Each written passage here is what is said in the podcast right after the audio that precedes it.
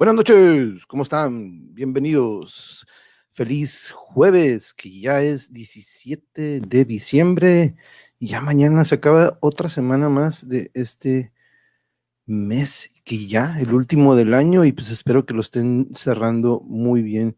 Este, ah, estoy checando aquí nada más, perdón, este, pero bueno, vamos a darle hoy a un tema. De hecho, estoy ahorita checando si es cierto que tengo equivocado ahí en la imagen. Ahorita estoy viendo que tengo mal el nombre de un de uno de los invitados.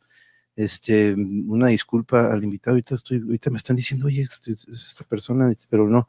Este, y, pero bueno, ahorita de nuevo vamos a entrar a este tema del cine porque la verdad tenemos mucho que no hablamos de él. La última vez que hablamos de él fue de lo que fue del cómic al cine, pero en sí, de la cinematografía o el arte como tal, no hemos hablado de él en un buen rato. Entonces, este, invité de nuevo a, dos de, de, nuestros invitados que fue en el primer episodio, yo creo que de los primeros capítulos que tuvimos aquí en el canal, que fue sobre el cine y la, evolución del cine, el arte del cine y su evolución. Entonces, este hablamos un poco de cómo ellos han sido, o han ha sido el recorrido de ellos dentro de este arte y que a mí me encanta también muchísimo, ¿no? Pero eh, el día de hoy vamos a entrarle a un tema del cual hablamos un poco en aquella ocasión, pero hoy vamos a entrarle un poco más porque en sí ese es el origen de este y de estos episodios del cine, ¿no? El origen que le da a ellos es mi curiosidad de saber qué piensan de mi punto de vista, porque quiero aclarar que lo que les voy a decir ahorita es mi punto de vista, no es una verdad, ni estoy diciendo que es que así son las cosas, ¿no? Pero mm, yo he sentido o de repente este, pues, he visto que, en mi opinión, ha perdido un poco de valor lo que son estas películas que de repente a veces nos, nos, eh, ponen para como surtido, digamos, de toda una cartelera de repente, entonces, este, algo que vemos mucho y que yo siempre he apreciado, este, en la cinematografía, pues son estas tomas, este, ángulos y todo lo que tiene que ver con la cámara y el momento, ¿no? De captar estos momentos.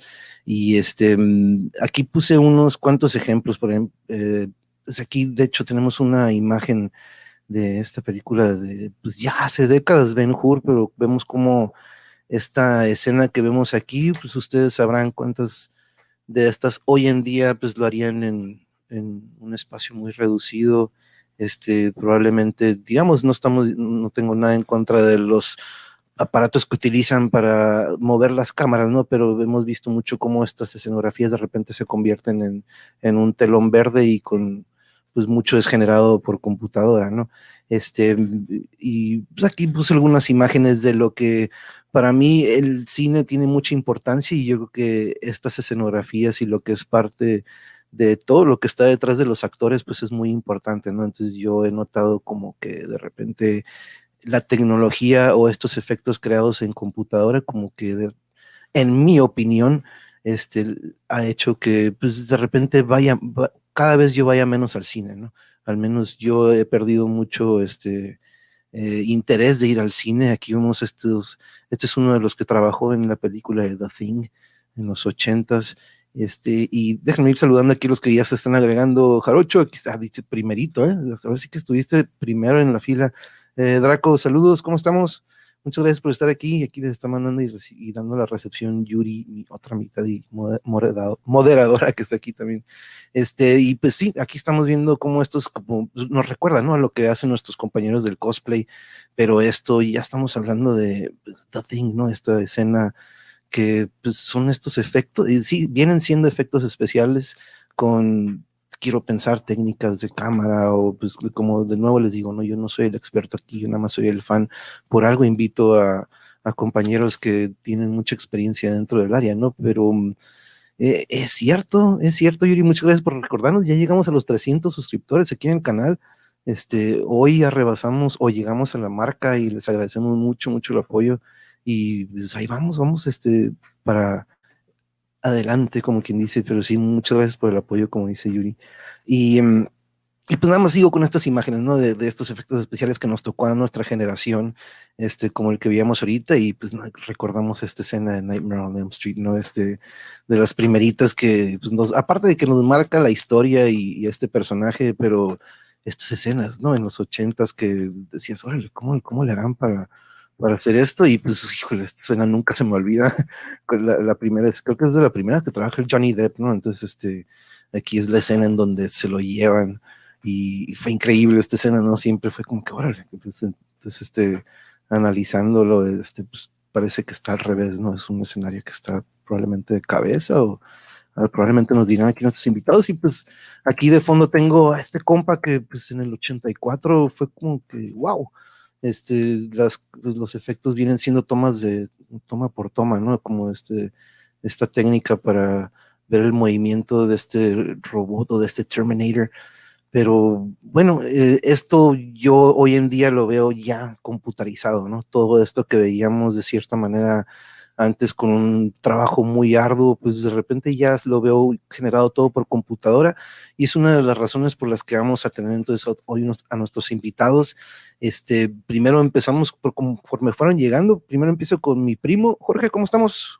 Mucho, muy bien, muy bien, mucho gusto. Oye, felicidades por los 300. Hey, thanks. y divirtiéndome y, esperando que sea una buena plática sobre los efectos especiales. Sí, sí, porque... hay, varias cosas que dijiste que, los efectos especiales son por generación. O sea, yo pienso, pues, que, la generación, por ejemplo, mis papás tienen sus efectos especiales que eran los de ellos, y después de eso ya no empezaron a gustar. Luego nosotros tuvimos los que nosotros, y a lo mejor los, los, nuevos son para la gente más chica que nosotros, para, para que ellos empiezan a gustar y a nosotros ya no nos empiezan a gustar tanto.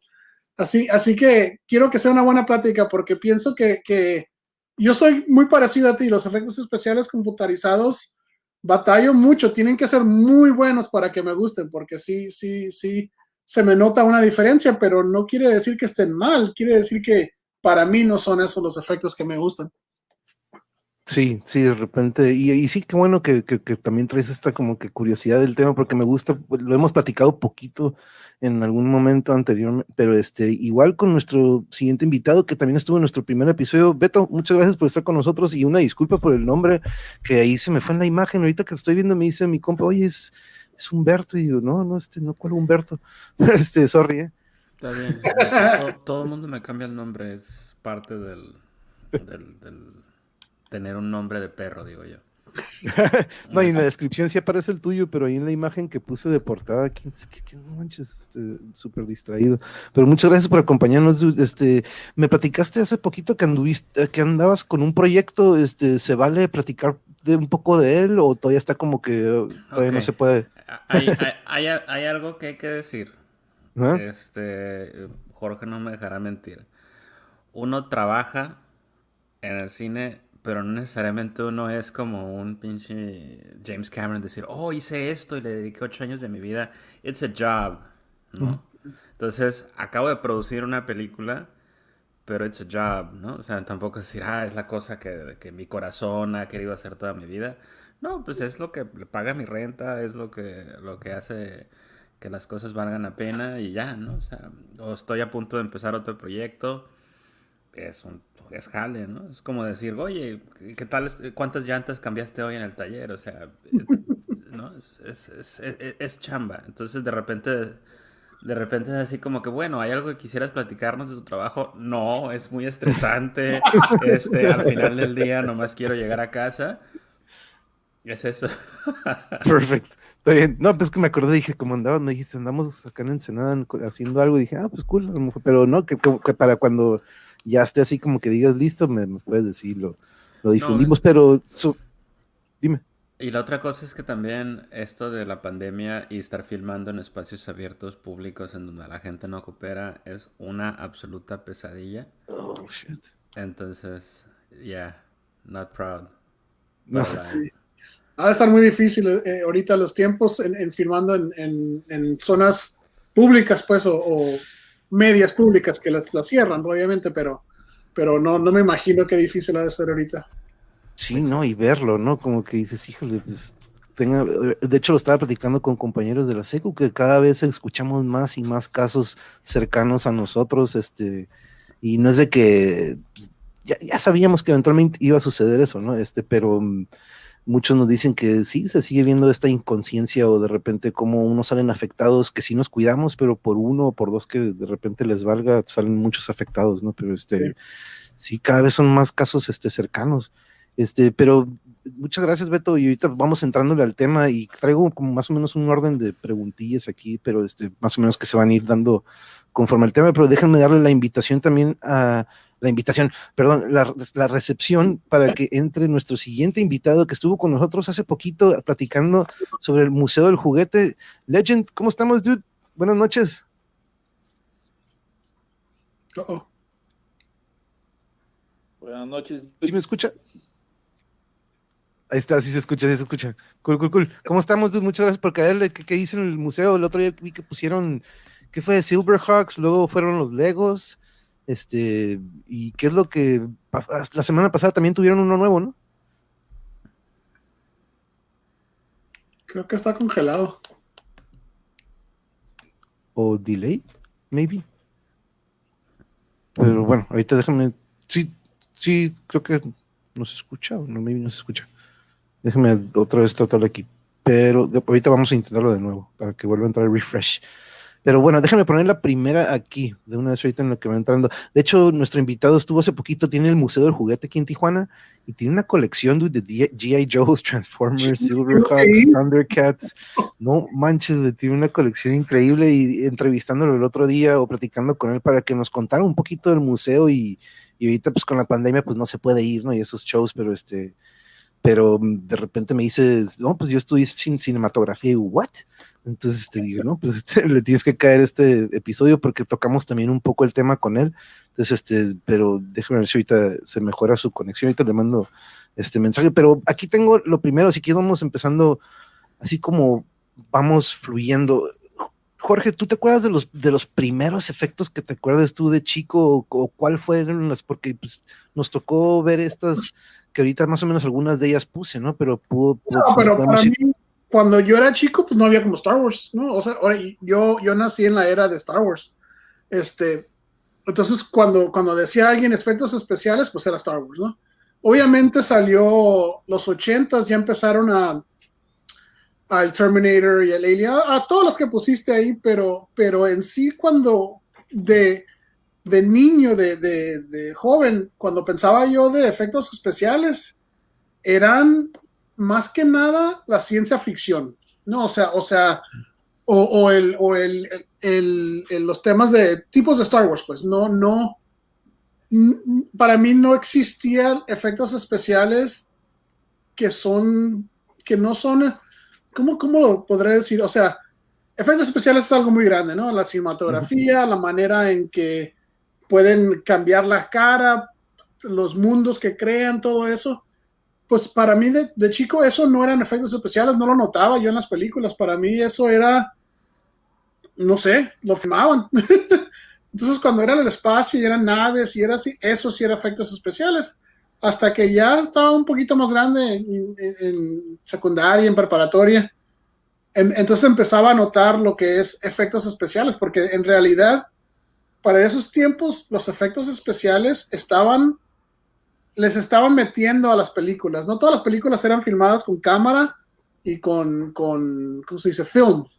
Entonces le tenían que meter los efectos especiales. Entonces se notaba mucho, por ejemplo, eh, cuando la diferencia entre eh, eh, Terminator, que era, que era maqueta que la movían así poquito a poquito, ¿no? Pero si la comparabas esa con, con King Kong, el original King Kong, entonces decías, ay, han, han, mejorado muchísimo, porque esa, para mí esa, ay, se ve bien, se ve bien, pues no sé, bien irreal, ¿no? Pero en realidad cuando la estaban viendo en esos tiempos era lo máximo. Pero ha, había mejorado tanto que cuando yo veía esas películas viejas, la, una famosa que me gusta mucho así, se llama Jason and the Argonauts. Y hay una escena en que son los, esqueletos, los esqueletos con las espadas matando y se ve bien, pues ya bien vieja, ¿no? Y ya no pasa. Pero, pero en sí la película era muy buena. Y entonces en los 80 empezaron los efectos especiales a mejorar esas técnicas, en cual ya casi no se notaba. Ahora, si los vemos ahorita, sí se nota, ¿no? Pero cuando estábamos ahí no se notaba. Para mí, cuando hubo un cambio drástico, así grandísimo, fue en Jurassic Park. Cuando, cuando salieron los dinosaurios y los efectos computarizados, para mí fue algo espectacular, ¿no? O sea, era algo totalmente diferente. Ya sé que había películas con, con, con CGI antes de esa, ¿no? The Abyss y todas esas, pero no como eso. O sea, cuando salió Jurassic Park fue cuando para mí era, oh, todos los mundos, todos los, animales, todo eso los pueden crear en la computadora. Y, era, algo fascinante. Y ahora platicamos que se pasó de, mano ya la computadora y ahora todo usa, pero en realidad yo pienso que si la usan bien, es, es un, un, un, tool. ¿no? O sea, si la usas mal, pues va a salir mal, pero si la usas muy, muy bien la computadora, puedes hacer una película que, que ni, se, ni sepas que está hecha en computadora, ¿no? Pero para mí los, los efectos especiales fueron los de los, los de Star Wars de niño, o sea, básicamente las pistolas de, de lasers y las naves, y después cuando cambió a Jurassic Park, era cuando empezaban a, a sacar cosas más reales, ¿no? O sea, que se veían de, de veras en computadora, que no podíamos hacer antes de eso. Digo eso, pero una persona que había visto una película de, de dinosaurios antes, ellos pensaban, se veía muy, muy real, ¿no? Pero han cambiado las, las imágenes. Sí, pero de hecho eso que dices es también como eh, de repente para nuestra generación en ese momento no lo notábamos que eran efectos especiales, ¿no? Nos metían tanto en el mundo como que tal vez no, no teníamos noción o a lo mejor uno nos, nos preguntamos, ah, ¿cómo le hacen para que este esta navezota, el Star Destroyer, se ve así súper bien, que como que sí está volando en el espacio, pero es muy curioso eso de, también de cómo es por generaciones de repente estos efectos, porque como dices también, los efectos especiales también pueden abarcar hasta el maquillaje, ¿no? Este, entran en ese, en ese departamento también. Pero sobre esto, eh, Alberto, vámonos un poquito para atrás en los primeros que te impactaron, porque yo sé que siempre tu repertorio es un poquito muy, este, mucho más amplio en cuanto a estas películas que de repente hasta de otros países, pero tú, ¿cuáles piensas que fueron los primeros efectos especiales que dijiste, órale, existe este mundo en el que podemos, eh, ¿qué podría decir? Este, ampliar este otro mundo, porque pues como dicen, ¿no? El, cine es otra realidad, ¿no? Es desconectarnos de nuestra realidad y pasar a otro mundo. Mira, mi, relación con el cine es muy rara porque yo no vi Star Wars como hasta, hasta que salieron los Special Editions, entonces no tenía como ningún comparativo de que estas eran las películas a las que uno tenía que aspirar. Como resultado, I don't even like them. Este, pero tienes algo, por ejemplo, ahorita que mencionó Jorge las de Harryhausen, pues en los 80 a mí me tocó Clash of the Titans. Clash of the Titans. Y yo de morrito era súper, súper fan. Me eché el libro este de Porrúa de mitología griega, de portada, portada, portada. Me sabía todos los mitos. De hecho, la película yo la empecé a ver como cuando tenía 8 o 9 años, ni me acordaba de las escenas de sexo, ni me acordaba de los desnudos, que hay bastantes en la película, ni me fijé. Nomás, nomás de repente me parecía como muy asombroso el, ver el kraken y, ¿no? Y, y, ver como todas estas cosas que yo leía, ¿no? Así como que Perseo, Pegaso, y luego esta onda de ver a Pegaso todos los intros de todas las películas de TriStar Pictures y entonces de repente es como, como, como esto que leo, que es mitológico, que es épico, que es histórico, está vivo, ¿no? Y entonces, esa, si esa película, esa película probablemente salió el año que yo nací, ¿no? Pero pues la vi mucho cuando tenía 7, 8, 9 años. Robocop, que también está como violenta sin parar, y yo la veía teniendo 6, 7 años y me encantaba la película, porque es una caricatura, la verdad, ¿no? Creo que hay una, hay una palabra que nos va a ayudar un montón a precisar, que es, cuando hablamos de efectos especiales, hablamos de dos cosas. Hablamos de efectos visuales y efectos prácticos, ¿no? Efectos prácticos es Earthquake, sacuden el set, ¿no? Este, o, la llamarada, o, el hombre elefante y su caracterización en maquillaje. Y los efectos visuales que son estas cosas que están hechas para simular o construir algo y que pueden ser una composición fotográfica, como algo como The Birds de Hitchcock, o puede ser una composición electrónica como todo el cine de los 80 con blue screen, Superman, etc. O ya las cosas más complejas hoy, que son CGI y lo que quieras. Incluso hasta, hasta ahorita que hablemos como del estado actual, ahorita vienen cosas nuevas que parece que se van a ver mucho mejor que estos 20 años de, de la era oscura de la composición digital. Pero así como primeros, primeros, porque si hablas así como, ¿cuál es el primer efecto especial? Bueno, pues en 1895, este, ¿no? Who cares? ¿no? O sea, nadie, nadie va a ver un cortito de 7 segundos de Edison en donde le cortan la cabeza a María, la reina de Escocia, con un corte escondido, ¿no? O sea, who cares? O sea, lo ves ahora y es un truco. Pero, pero creo que, creo que eso es como, como importante. Una de las cosas que nosotros hacemos cuando vemos cine es que nosotros creemos en lo que estamos viendo, ¿no? Creemos en que, no sé, en que Betty Davis es guapa porque la película nos lo dice, aunque es Betty Davis. O creemos en que, este, ¿cómo se llama? Este Harrison Ford de 70 años es una estrella de acción y no tiene problemas reumáticos cuando corre, ¿no? Entonces, nosotros creemos, ¿no? Y entonces hay un factor de adopción, ¿no? Entonces dices, esto con lo que yo vi, por ejemplo, yo vi cómo eh, eh, eh, explotaban, este, ¿cómo se llama? de verdad, ¿no? Las cosas como Cronenberg y Scanners, ¿no? Y que ahora ya no se ve real, ¿no? Aunque probablemente era muy falso en ese entonces también, ¿no? Por ejemplo, ahorita estaba hablando de Clash of the Titans y cuando le cortan la cabeza Medusa, spoiler alert, de una película de hace 30 años y que aparte pues es un mito que todo el mundo ya sabe. Pero spoiler alert, cuando le cortan a, Medusa la cabeza, me acuerdo incluso en ese momento, en teniendo 7, 8 años, decíamos, ahorita viene el katsu, ¿no? Porque así como que le sale una cosa espesa del cuello y dices, o sea, ese efecto no lo pudieron haber hecho de otra manera más que aplastando un tubo. pero, pero dices, who cares, ¿no? Esto está cumpliendo el papel de ilustrar el mito que yo quiero ver. Y entonces eso es lo que lo hace valioso para mí. Y entonces ahora lo que está pasando es que los nuevos mitos ya no crecen ellos, ¿no? Ya no te importa Thanos o ya no crees en Harry Potter, o ya no crees en estas cosas, entonces de repente no es el recurso de la composición digital, o no es el recurso de cómo la cámara eh, te presenta cosas en, una forma que, no, que ya no te resulta verosímil. Lo que pasa es que ya no crees, ¿no? Ya no estás dispuesto a dejarlo ser. ¿No? Porque luego ahorita tienes películas que son extravagancias de efectos especiales como The Wolf of Wall Street y no te la cuestionas. Sí. Porque The Wolf of Wall Street literalmente filmaron encima de un pedazo de cartón de 4x4 y todo lo demás es efectos especiales. ¿No? La casa, la casa donde tiene la fiesta esta, si han visto el, behind the scenes de Wall Street, en la casa esa en la playa, es exageradamente la, la, la, manera en que hicieron esa, esa, special effects, esos CGI. Y no te lo cuestionas, pero no, como no es un monstruo espectacular, como no es una nave espacial, como no son los mitos en los que tú crees, ¿no? Entonces ya dices, pues ya los efectos especiales no son lo que eran en mi tiempo que yo era crédulo.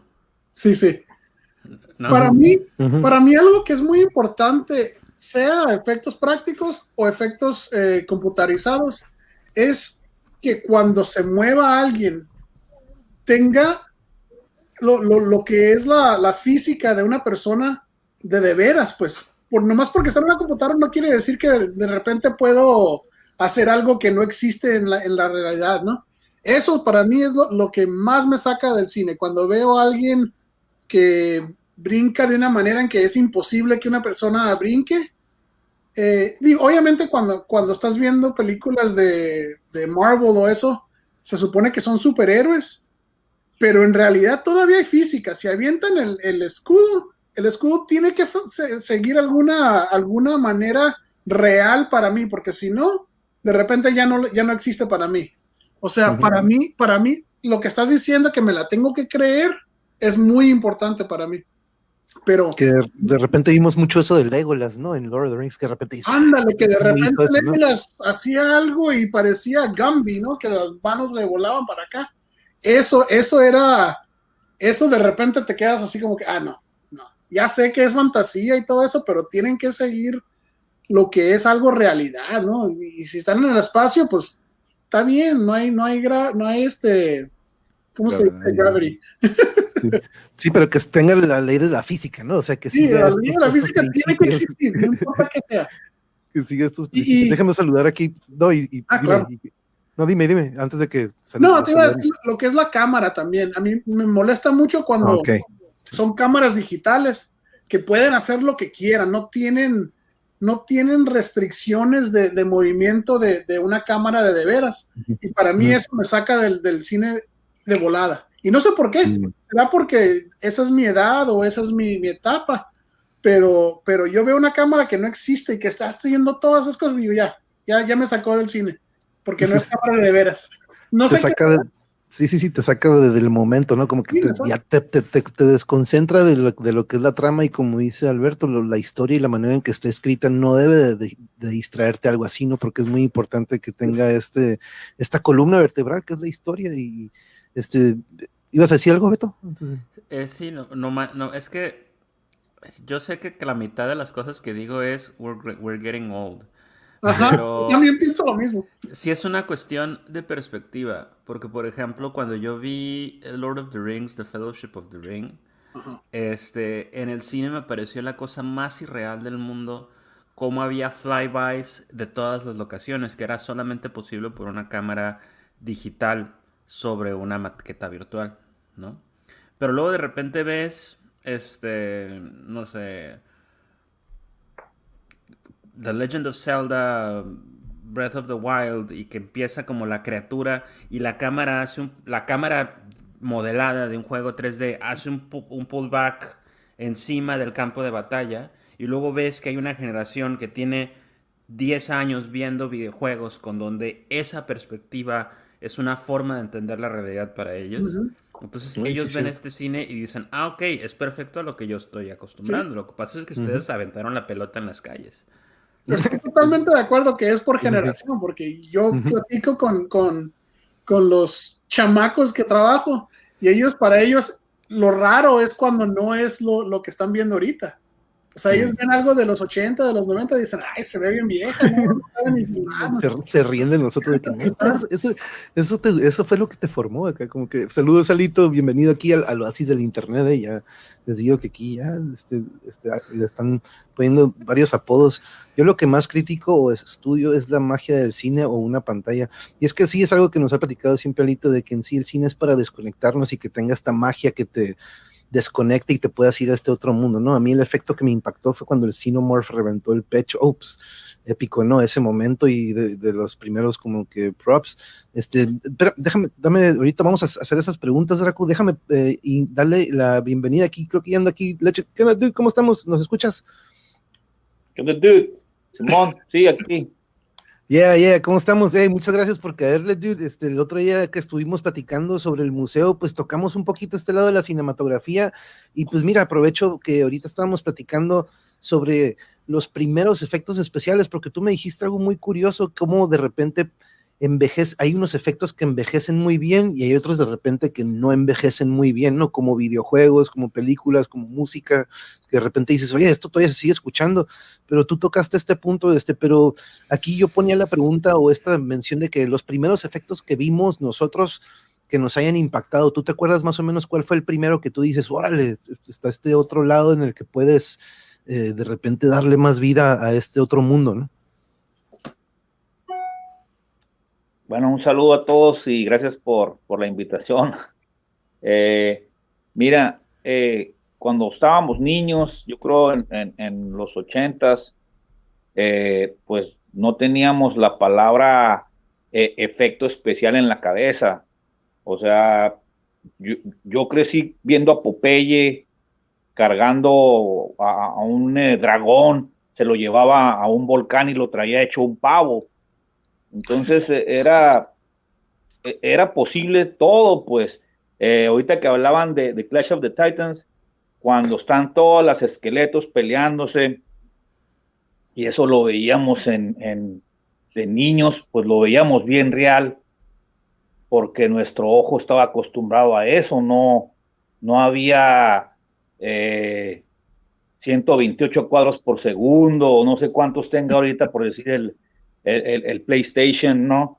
Entonces nuestro ojo estaba, estaba acostumbrado, yo creo que no, no, eh, yo no veía el, lo chafa, al menos que viéramos King Kong cuando sube al Empire State ahí, pues eso sí decíamos, no manches, se ve piñatísimo, pues porque eran, creo que eran 12 cuadros por, por segundo, entonces, eh, a como va avanzando la, la, la, tecnología, pues obviamente van, pues van aprovechando eh, las herramientas que van teniendo, lo que, como lo que decíamos en, en, el programa pasado que hiciste, ¿no?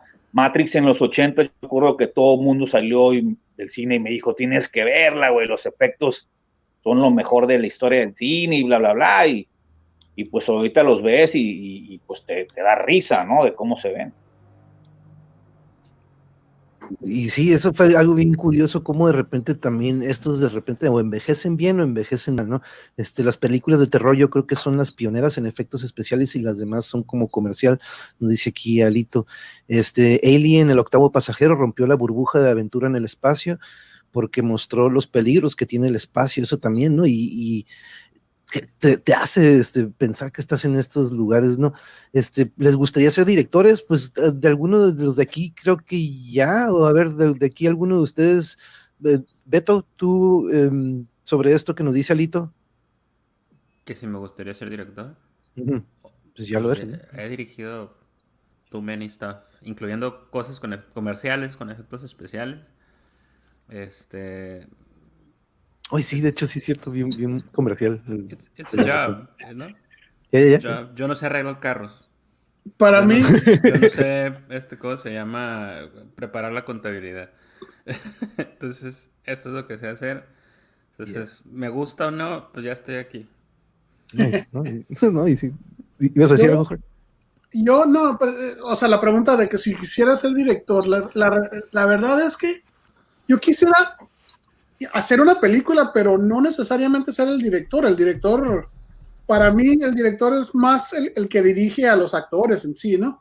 Yo preferiría ser, y no sé cómo, no quiero ser el productor porque ese nomás es el money man casi siempre, pero yo quisiera escribir una película o, diseñar una película, pues, o sea, el, lo que es la historia es como el escritor escribe un libro, ¿no? Yo quiero ser la persona que escribió el libro, pero en película no nomás el, el guion, sino que, o sea, yo quisiera hacer toda la película, pero no, no, en, sí, director, director, yo no quisiera hacer. Ese trabajo para mí no es para mí porque hay muchas personas, muchos mejores, que preferiría yo que ellos hicieran para que saliera mejor la película. Ok.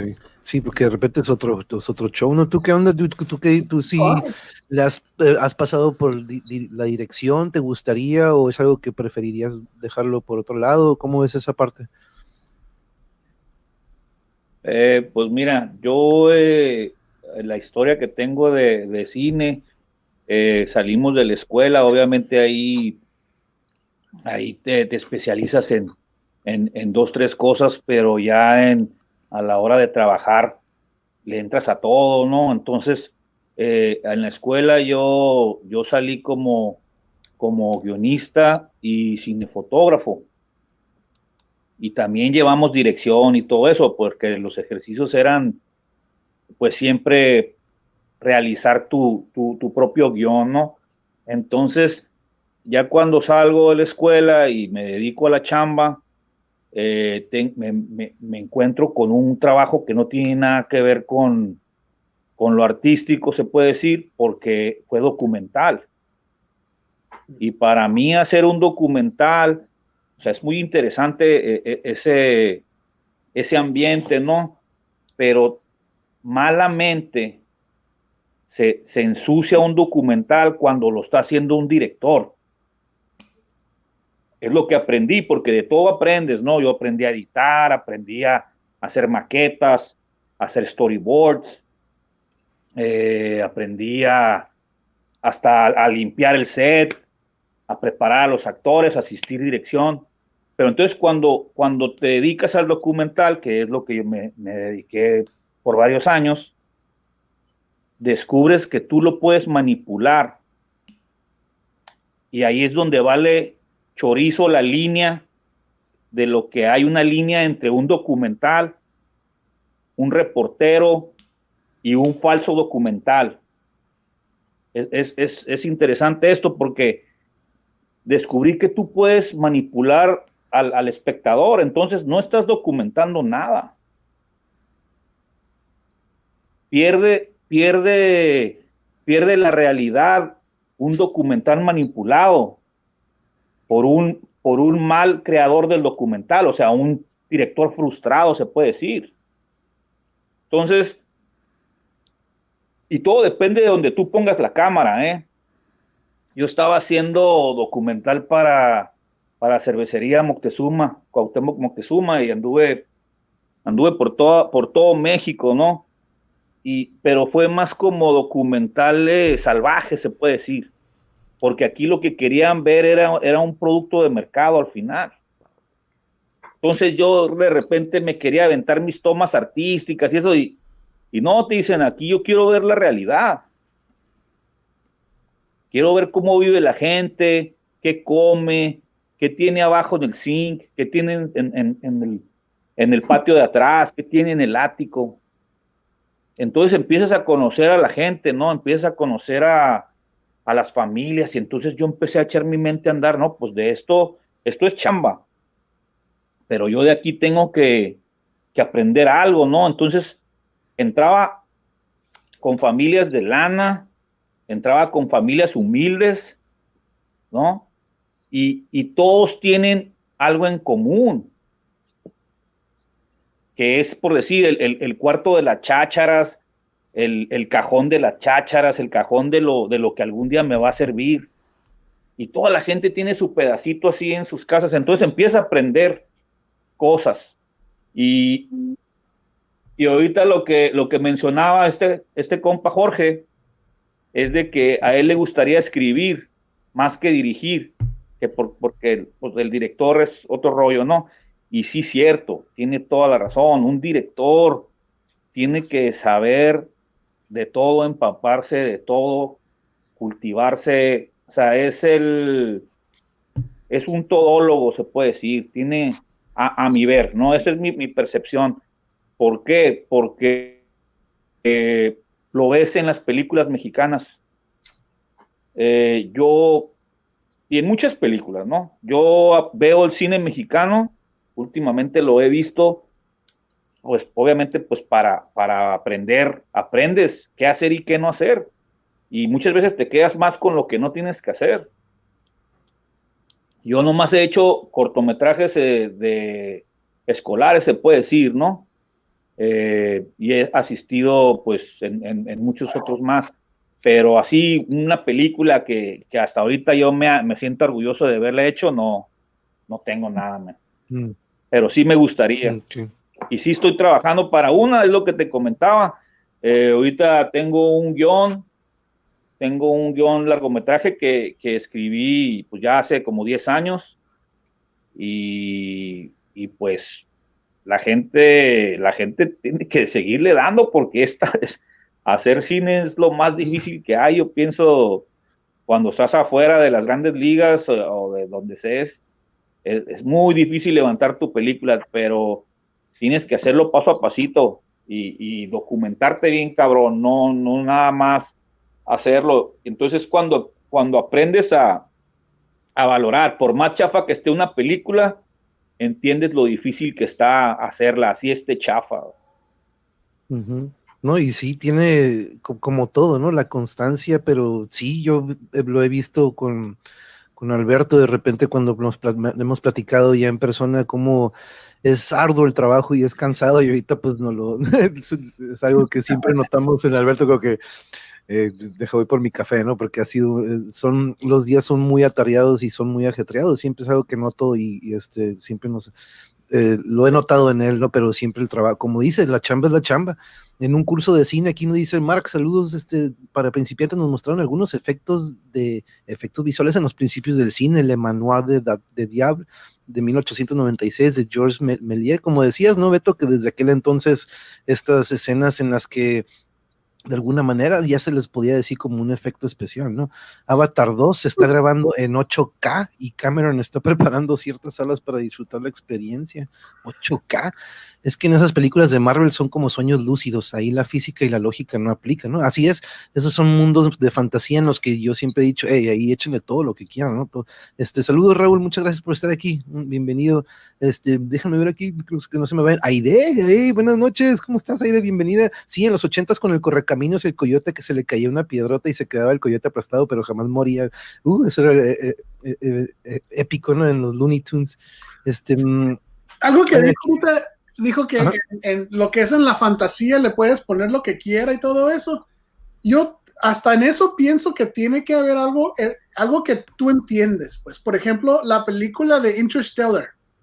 Al final, cuando se mete al, black hole y, le ponen los, los, que son como los libros y todo eso, y estaba tratando de, descifrar lo que es el, el, otro, otro nivel, otro, otro, ¿cómo se dice?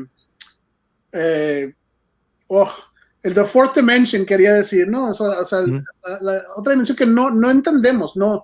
Como, como, como personas que vivimos en este mundo no existe para nosotros eso. Entonces, para entenderlo, tiene que hacer algo visual en el cual la realidad de ese mundo lo traemos en una manera visual a nosotros, que lo podamos entender.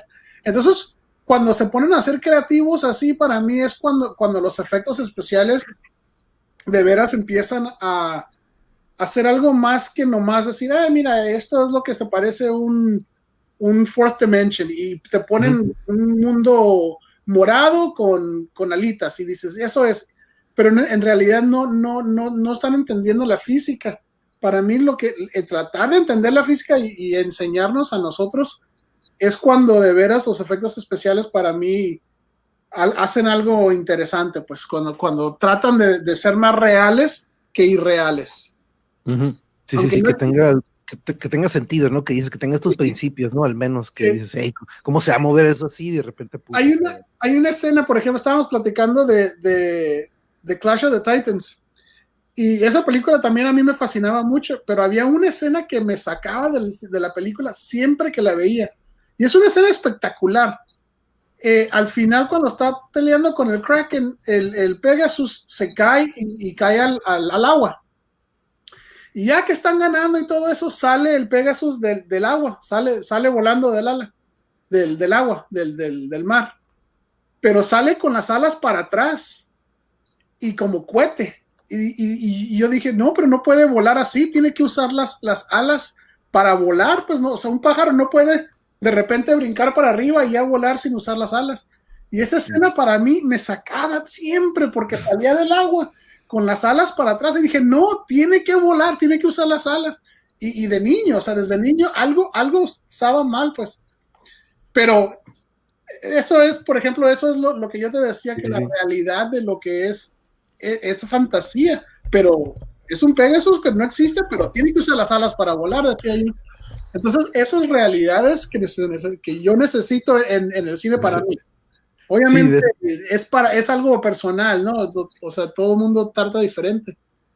Sí, que te distraiga algo así, ¿no? Que te haga pensar de que, a ver, si yo, si yo me cayera, pues no me caería así, ¿no? Entonces, ya cuando te distrae de lo que está sucediendo ya en la escena, como que ya valió, ¿no? Sí te entiendo. Y por ejemplo, platicando aquí, eh, tiene una foto de, de, mi, de mi carácter favorito, el Optimus, Prime. Sí, está perrísimo ese eh, cuadro. Esa, película, esa caricatura a mí me fascinaba, era mi, mi, mi, caricatura, pero algo que me, me, híjole, me sacaba del mundo era cuando Megatron se transformaba en una pistola. Porque estás una pistolita de este tamaño y para mí, ay, joder, ya, No, que ni se transforme porque no puede ser cierto. ¿eh? la caja de Prime, ¿no? De, de, dónde salía la caja de Optimus Prime cada vez que se transformaba en camión. pero, pero eso, eso era caricatura, pero en realidad los efectos especiales de la caricatura para mí tenían que ser más reales. Sí, no, sí, sí, de repente te saca, ahí les manda saludos a todos, Yuri, aquí está una, pero ya saben que ahí les manda bonita noche a todos los invitados de lujo, y al igual, yo también les agradezco mucho, este, sí, en los 80, ah, pues sí, y aquí ya leí el de, ahí de, me estoy poniendo aquí al tanto de todos los comentarios porque no quiero dejar ninguno, ¿Cómo catalogan las, diferencias, ah, las diferentes áreas, por ejemplo, cámara, música, actores, escenario, vestuario y eso contribuyente para hacer los efectos especiales? Pues de hecho es lo más o menos ahorita nos platicábamos eso, ¿no? De que desde el maquillaje hasta el... De hecho ahorita vamos a tocar eso del lugar de la cámara, ahorita es lo que seguía más o menos que les voy a preguntar a Lito. Nada más déjame ver los demás. Aquí en Navidades, déjame saludar a los demás rapidito antes de entrar a las siguientes preguntas. Muchas gracias por estar aquí, maestra. Aquí estoy con tres eh, grandes invitados que vamos... Eh, pues, expertos o con mucho que aportarnos en cuanto al mundo de, lo que es el, arte del cine y este, los efectos de fotografía que Kubrick realizó en El Resplandor son unas joyas, en Shining, híjoles, eh, eh, ahí es donde es algo que lo toco mucho, eh, pero voy contigo, Beto, traigo esta pregunta que ahorita, de hecho, el arte del cine, ¿no? Lo pongo el arte del cine porque yo a lo mejor tengo una percepción muy diferente de lo que es el cine y ahorita va también para ti, Jorge, y para ti, este, eh, Gau, pero los, digamos, el arte para mí es el cine, yo te lo mencionaba, Beto, en alguna vez que debatimos esto, de que para mí lo importante es estas escenas en donde dices, mira, este, este director o este, este, este señor dijo, ¿sabes qué? Yo quiero este ángulo exactamente con esta montaña ahí atrás, con estas piedras, con este ángulo del, del sol, este, donde el trabajo de la cinematografía era parte de lo que podemos ver con fotógrafos, ¿no? Como hay algunos fotógrafos en donde se van a unas zonas en donde nadie, nadie se para, pero toman estas fotos épicas con una cámara y les da el valor por el momento que están captando, el ángulo que de repente también ellos agarran, pero no están modificándole nada, ¿no? No le están agregando, no le están limpiando, probablemente a la cinta o, probablemente a ella se le pula o se le limpia de alguna manera, pero la autenticidad de capturar el momento, ¿no? He platicado mucho de David Lynch, cómo él se concentra de repente en cosas insignificantes, pero de repente la toma que él decide hacerlo, dices, órale, tiene un toque artístico, ¿no? Para algunos lo tendrá, para otros no. Pero tú sabes de lo que hablo, ¿no? De este cine en el que lo sencillo se vuelve hermoso. Y yo a, qué voy con esto de que pues por eso es el tema, ¿no? De que de repente uno puede modificar esto fácilmente ya con la computadora, que el Photoshop o que de repente uno puede tomar una foto y le puedes poner muchísimas cosas y ahí es donde voy, ¿no? Que de repente pierde esta esencia de capturar el momento, ¿no? De esta dificultad de que la cámara esté en una, en una posición, pero sobre el arte de, de en sí del cine, el arte sigue siendo cine con todo y estas computadoras y con todo esto, sigue siendo ese arte de, la dificultad de la que es la fotografía. Hay que pensar esto, ¿no? ¿Qué es el arte, by the way? ¿No? Y entonces si partimos de esta idea, que es la transformación de la naturaleza, entonces decimos, todo esto es transformación de la naturaleza, ¿no? La luz y los fotones y los impulsos electrolumínicos son naturaleza, ¿no? No son Espíritu Santo. Entonces, seguimos hablando de la transformación. Creo que tenemos la desafortunada tendencia a endiosar al que movió las montañas y no al que se esperó frente a ellas, ¿no? O sea, creo que, por ejemplo, este año que el encierro nos ha obligado a ver muchas más películas de lo normal para mantener la cordura. He visto como obras de tal sencillez que me llevan como a lo más interesante del arte cinematográfico. Que el arte cinematográfico últimamente eh, se trata de utilizar el medio de la combinación de imágenes y sonidos a través del tiempo para construir una experiencia humana. Decía este, Andrei Tarkovsky, así puntos, ya pueden tomar un shot, ya dije Tarkovsky.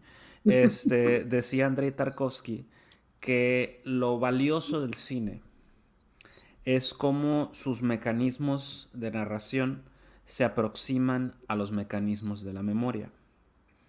Entonces, hasta cierto punto, ver una película es tener una experiencia análoga a la memoria, es recordar algo que no es nuestro, ¿no? Pero es, eh, porque si piensas en, la memoria, el recurso que funciona en la memoria es la evocación, ¿no? Uno no dice eh, descargar memoria de fiesta de cumpleaños 8 años, cargando, ta, ta, ta, y se reproduce el video, sino que uno empieza a construir una memoria, ¿no? Así como me voy a acordar, y entonces empiezas así, y hasta así como cierra los ojos, pongan la música, pongan así el incienso, y empiezas a recordar, ¿no? Y entonces llega a ti una textura, llega a ti un sabor, llega a ti un color, llega a ti un sonido, y entonces empiezas a construir. Y hasta que te transportas a ese momento, ¿no? Eso es el arte de la evocación. Creo que el cine es un arte que evoca porque entonces te empieza a construir, ¿no? Y piensa, en tu película favorita, ¿no? La que quieras, y piensa en cómo te produce el estado emocional o el estado eh, eh, de, experiencia estética que te produce. Y lo hace de esta manera, fragmentando una vivencia o fragmentando una experiencia para generarte un sentido de trascendencia, o sea, de vivir más allá de que tú estás ahí sentado viendo la película y te estás comunicando con algo más. Eh, algo más de tu experiencia humana, algo más de tu, de tu, paso por el mundo o algún recuerdo. De repente, como los que ven este cine aburrido que le llaman cine de arte, es porque buscan todo el tiempo tener estas experiencias de trascendencia.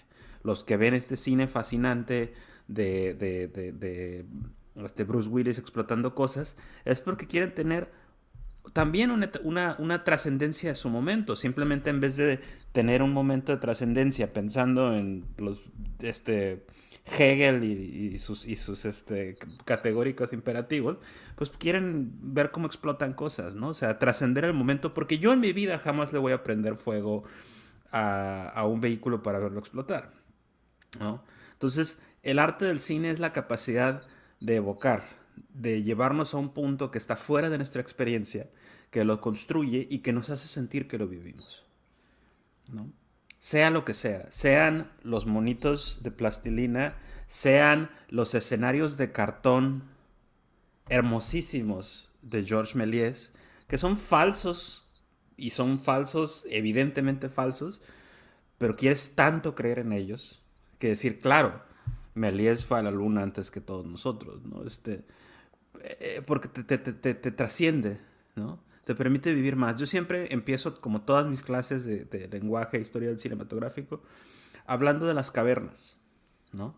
Porque si pensamos en, la era paleolítica y en las cavernas y en, y en, las pinturas este, en, las cavernas, lo que estás pensando es que hace 40, 50 mil años alguien vio algo espectacular un bisonte cruzar la pradera, unos leones comerse un lobo, o sea, lo que sea, y dijeron, esto es, esta es una experiencia singular que acabo de tener, y entonces voy a encontrar la manera, utilizando carbón, utilizando este, ceniza, utilizando ocre, utilizando este, insectos molidos, utilizando la sangre, y lo voy a poner en la pared, ¿no? Entonces, esta es una huella. Esta es una huella y lo que vivieron, lo que vivieron Og y Trog en una pradera hace 40 mil, 50 mil años, aquí lo estamos viendo todavía y eso es experiencia y eso es trascendencia. ¿no? Og y Trog murieron poco después de pintar todo eso, pero nosotros todavía lo sentimos. Y entonces eso nos pasa con el cine. El cine se va directamente así como esta parte de nuestro cerebro que procesa la realidad y que procesa sobre todo la memoria, cómo vivimos y cómo pensamos las cosas que hemos vivido, ¿no? Y entonces, por eso funciona, por eso es arte, ¿no? Y es tan arte, y que me van a colgar ahorita por lo que voy a decir, pero es tan arte este, Bergman y Kurosawa como es arte Michael Bay, mm. ¿no? Porque últimamente el objetivo es, este objetivo del cine, de buscar la trascendencia de la experiencia humana. Digo, ahí entran otras categorías de decir buen arte y mal arte y, etcétera, etcétera. Pero sigue siendo la misma búsqueda, ¿no? Olvidarte de ti mismo. O sea, al menos de que vayas al cine y esté la cámara apuntándote y estés viendo tu carota en la pantalla, toda experiencia de ir al cine es trascenderte.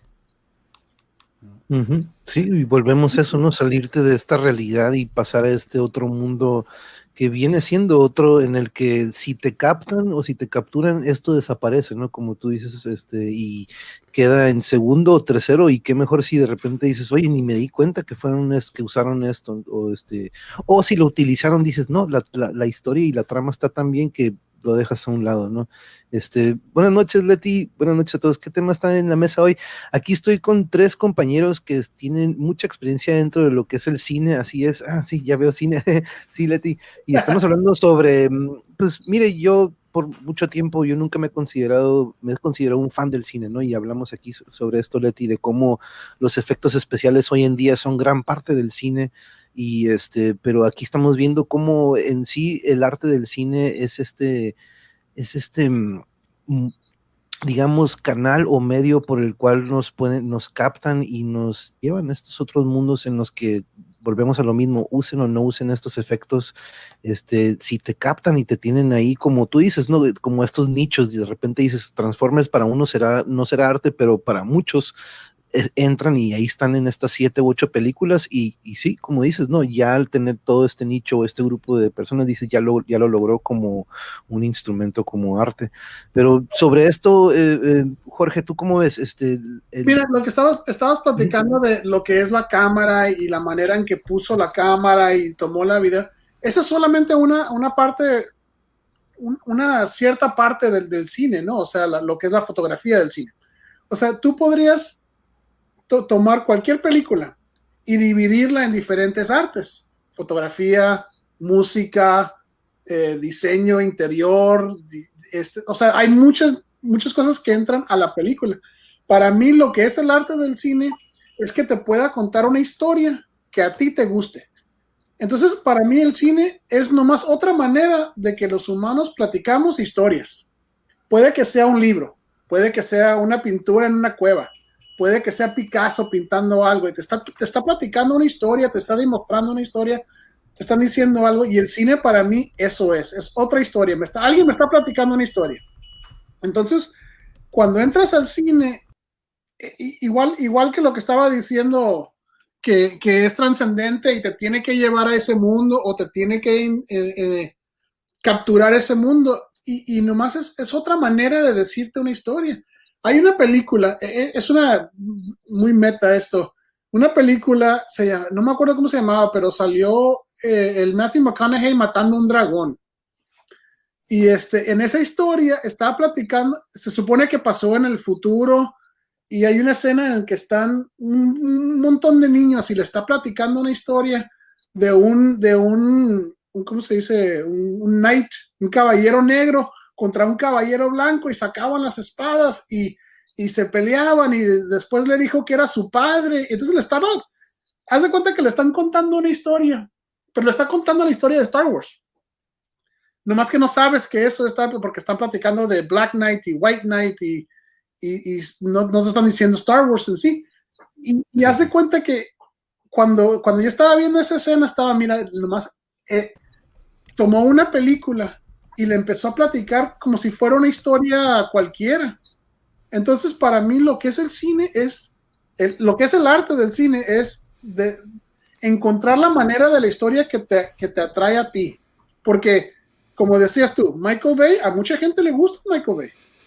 A mucha gente le gusta, por ejemplo, a mí me gusta mucho Steven Spielberg y Steven Spielberg es un director que todas las películas las hace igualitas y todas son para que te empieces a llorar y para que te sientas así que, que, se está acabando el mundo hasta que alegra al final, ¿no? Pero a mí me gusta. Este, por ejemplo, lo que decías tú de Bruce Willis explotando todo. Para mí, por eh, las historias de, de, guerra y esas, a mí me gustan las que son un poquito más reales, pero no tienen que ser reales en el mundo. O sea, no tiene que ser una historia de, la Guerra Mundial 1, de la Guerra Mundial 2. Por ejemplo, para mí la, la primera película de Rambo, la, la, de First Blood, yo la veo ahorita y a mí se me hace una película buenísima. No, no la segunda, tercera, cuarta, quinta, sexta, octava, novena. Todas esas se hicieron muy malas, pero la original es muy buena historia. Entonces, y, todo el mundo piensa que las, las, películas de Rambo son películas de superacción. Y la ves, y sí tiene acción, pero no tiene tanta como te la imaginas. Entonces, para mí lo que es el cine es la, la, la manera de contarte una historia que a ti te atraiga, que a ti te guste, pues. Entonces, hay miles y miles de pinturas. Por ejemplo, yo dije Picasso. Para mí la realidad, la realidad, a mí no me gusta mucho Picasso, pero voy a otros pintores que me gustan a mí y es igual en el cine. Tienes que encontrar las que te gusten a ti. Por ejemplo, a mí me gustan mucho las películas de Christopher Nolan y él usa muchos efectos especiales, pero nunca los usa tanto como, por ejemplo, o sea, obviamente no es fantasía como, como Lord of the Rings o esas películas. También me gustan esas, pero algo de, lo que es la, ciencia o, el, tratar de entender una ciencia me gusta mucho. Entonces, por ejemplo, por eso me gustan mucho las de, las de Christopher Nolan a mí. Pero eh, para mí eso es el arte del cine, es la, encontrar la manera en que mejor te pueda contar una historia. No, y esa, esa última escena del Sylvester Stallone, en esa de la primerita, dude, cuando se desahoga todo esto que dice de su compa, que lo tenía en, el momento en el que lo pierde, ¿no? Y para mí una de las mejores, y si no es que la mejor actuación de este vato, ¿no? En esa escena y dirás de que pues, no manches, pues, pero no, como que de repente sientes esta desesperación y esto que vivió durante la guerra y cómo llega a su país y de repente lo tratan súper gacho, ¿no? El pobre. si lees el libro algún día, te, vas a, te, no te lo vas a creer porque en realidad Rambo se muere al final de la película, al final del libro, se mata. Rambo se mata. Pero en la película, Sylvester Stallone dijo, no podemos matar a nuestro héroe. Entonces, no mató al héroe, pero el, libro, si lo pones a ver, está más canijo, se mata a él. ¿Yo sé decir algo, Beto? Te vi como que con la mano. Ah, sí, que hasta Stallone me lo dejan en paz, por favor. Eh, no, no, no, no, no. es súper bueno. Stallone tiene dos películas muy buenas. Tiene más. Rocky. y Rocky. Tiene más.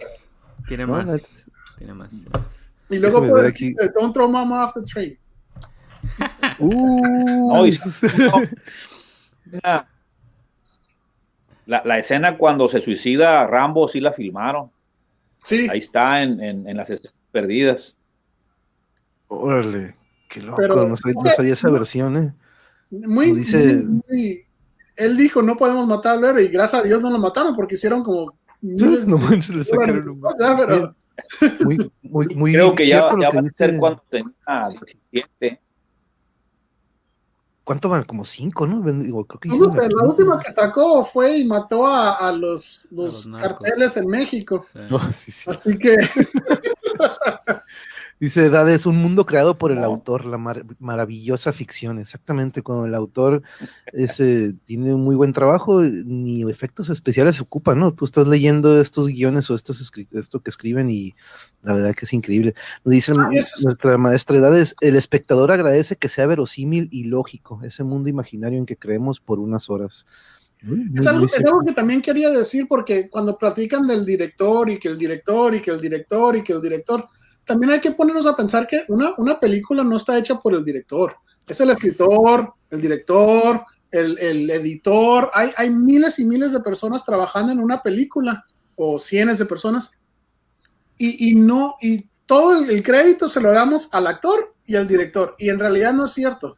O sea, para mí hay, hay partes que son más importantes que lo que es el director para mí, porque mm. a veces el editor para mí es algo muy importante eh, el, la música para mí es algo que me fascina a mí la música del cine, así que hay ciertas partes que, que, piensa la gente, ah, no, es que esta es una película que hizo Stanley Kubrick y la hizo solita en su casa y nadie le ayudó, pero no es cierto, o sea, todo el mundo le hizo, hizo muchas personas que le ayudaron a poner el set, que, porque decimos, ah, él nomás filmó el... sí, no es un equipo. Ya estaba ahí, pero no es cierto. O sea, tomaron el hotel y lo pintaron y lo arreglaron y lo pusieron acá y lo pusieron acá.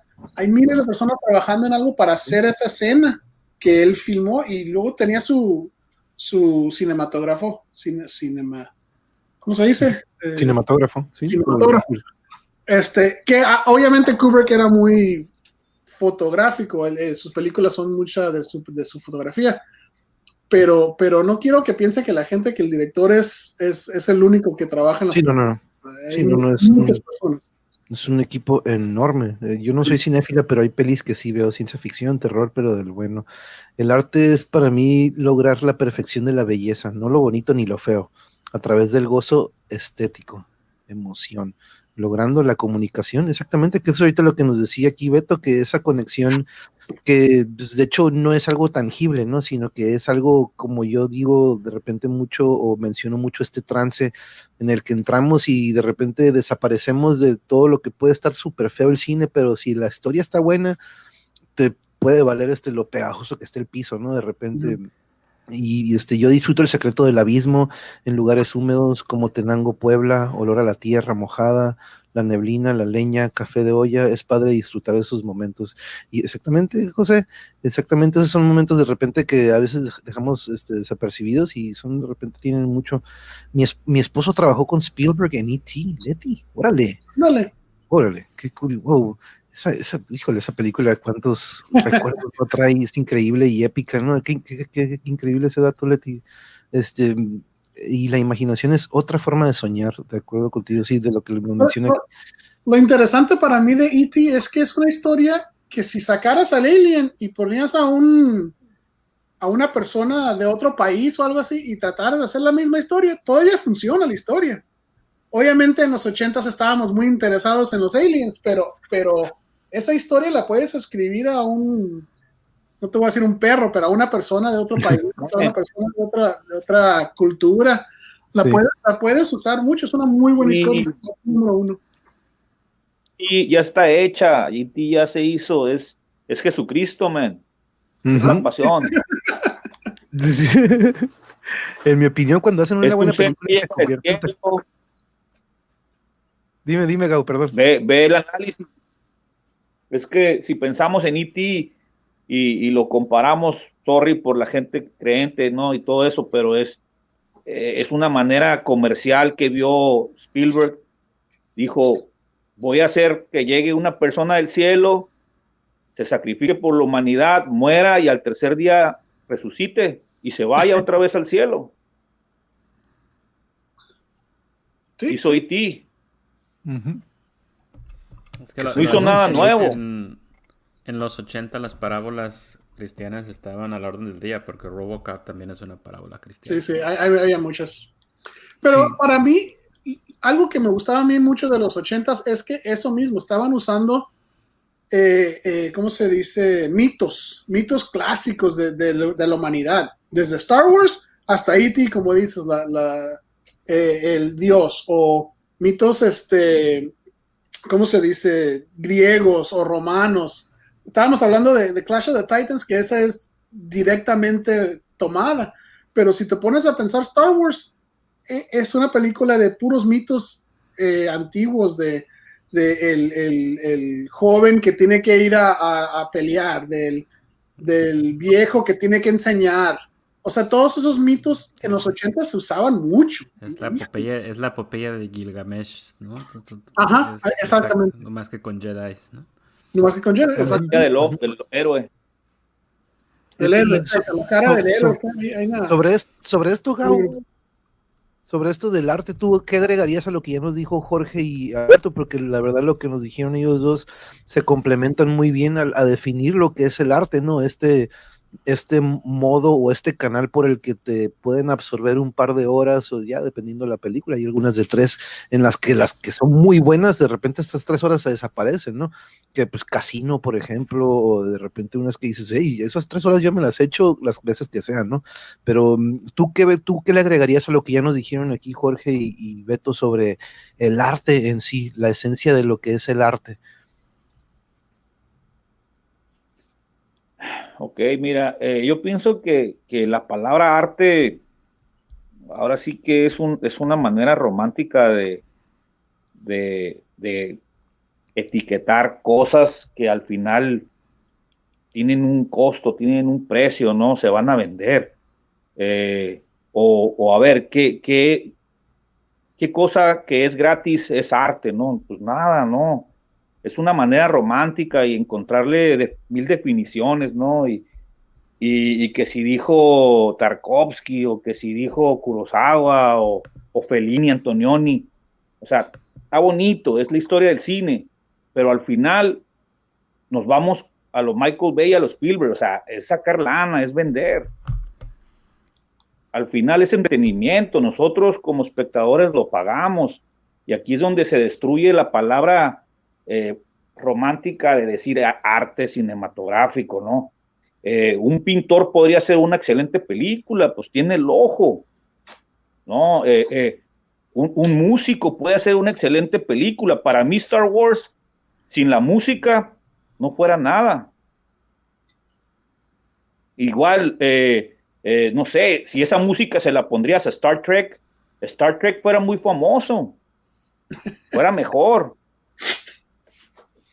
John Williams es un artista nato en, un, un, cinéfilo en la, en la acción, en cada nota. ¿Por qué? Porque hace un personaje en cada, en cada tema que, que plasma en, en, en, las películas, ¿no? Entonces, desde ahí viene el arte, ¿no? Que le podríamos decir arte, porque al final lo vas a vender, vendió discos.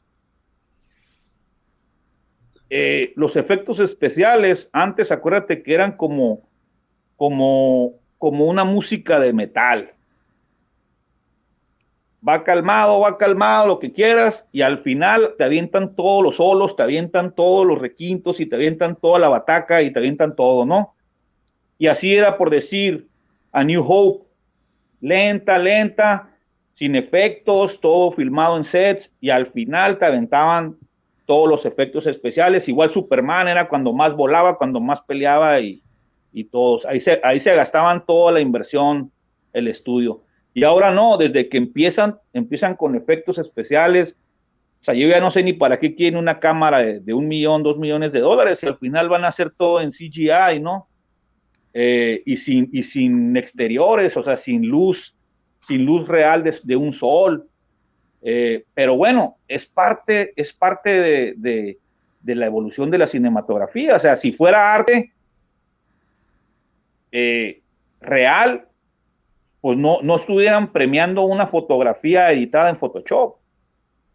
O, no sé, a, comparar a Miguel Ángel con un güey que pinta cómics en digital.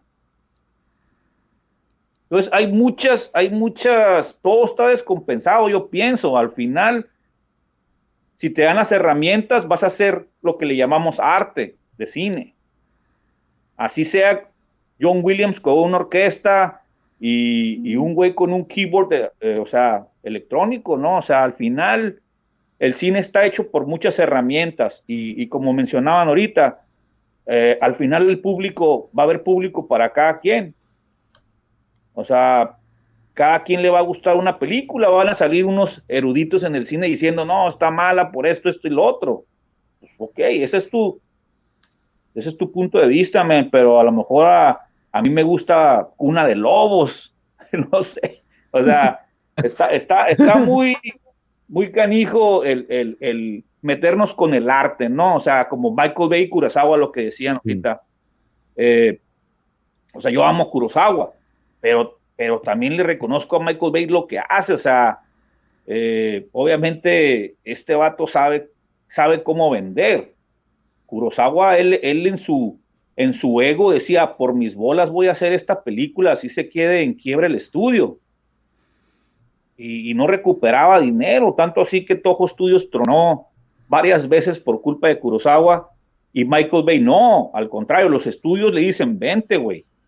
Eh, porque tú generas taquilla, pues. Entonces, ¿en dónde empieza el arte y dónde acaba el arte? ¿El arte tiene un precio o no tiene un precio? Eh, ¿Te sale más, te sale más, eh, eh, decirlo, inspiración si te pagan o si no te pagan?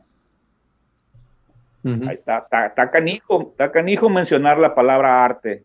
Pero bueno, al final es apreciación y No, y sí entra el negocio, ¿no? Como hemos platicado mucho aquí en otros episodios, que hasta en la música, de repente cuántas bandas de repente empiezan con lo que ellos son y de repente las disqueras los van moldeando y los cambian a otra cosa que venda más, ¿no?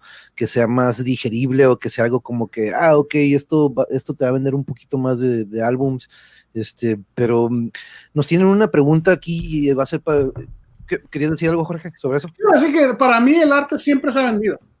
Te puedes ir hasta, hasta Miguel Ángel, la, la, la, la religión le pagó. O sea, el arte siempre se ha vendido.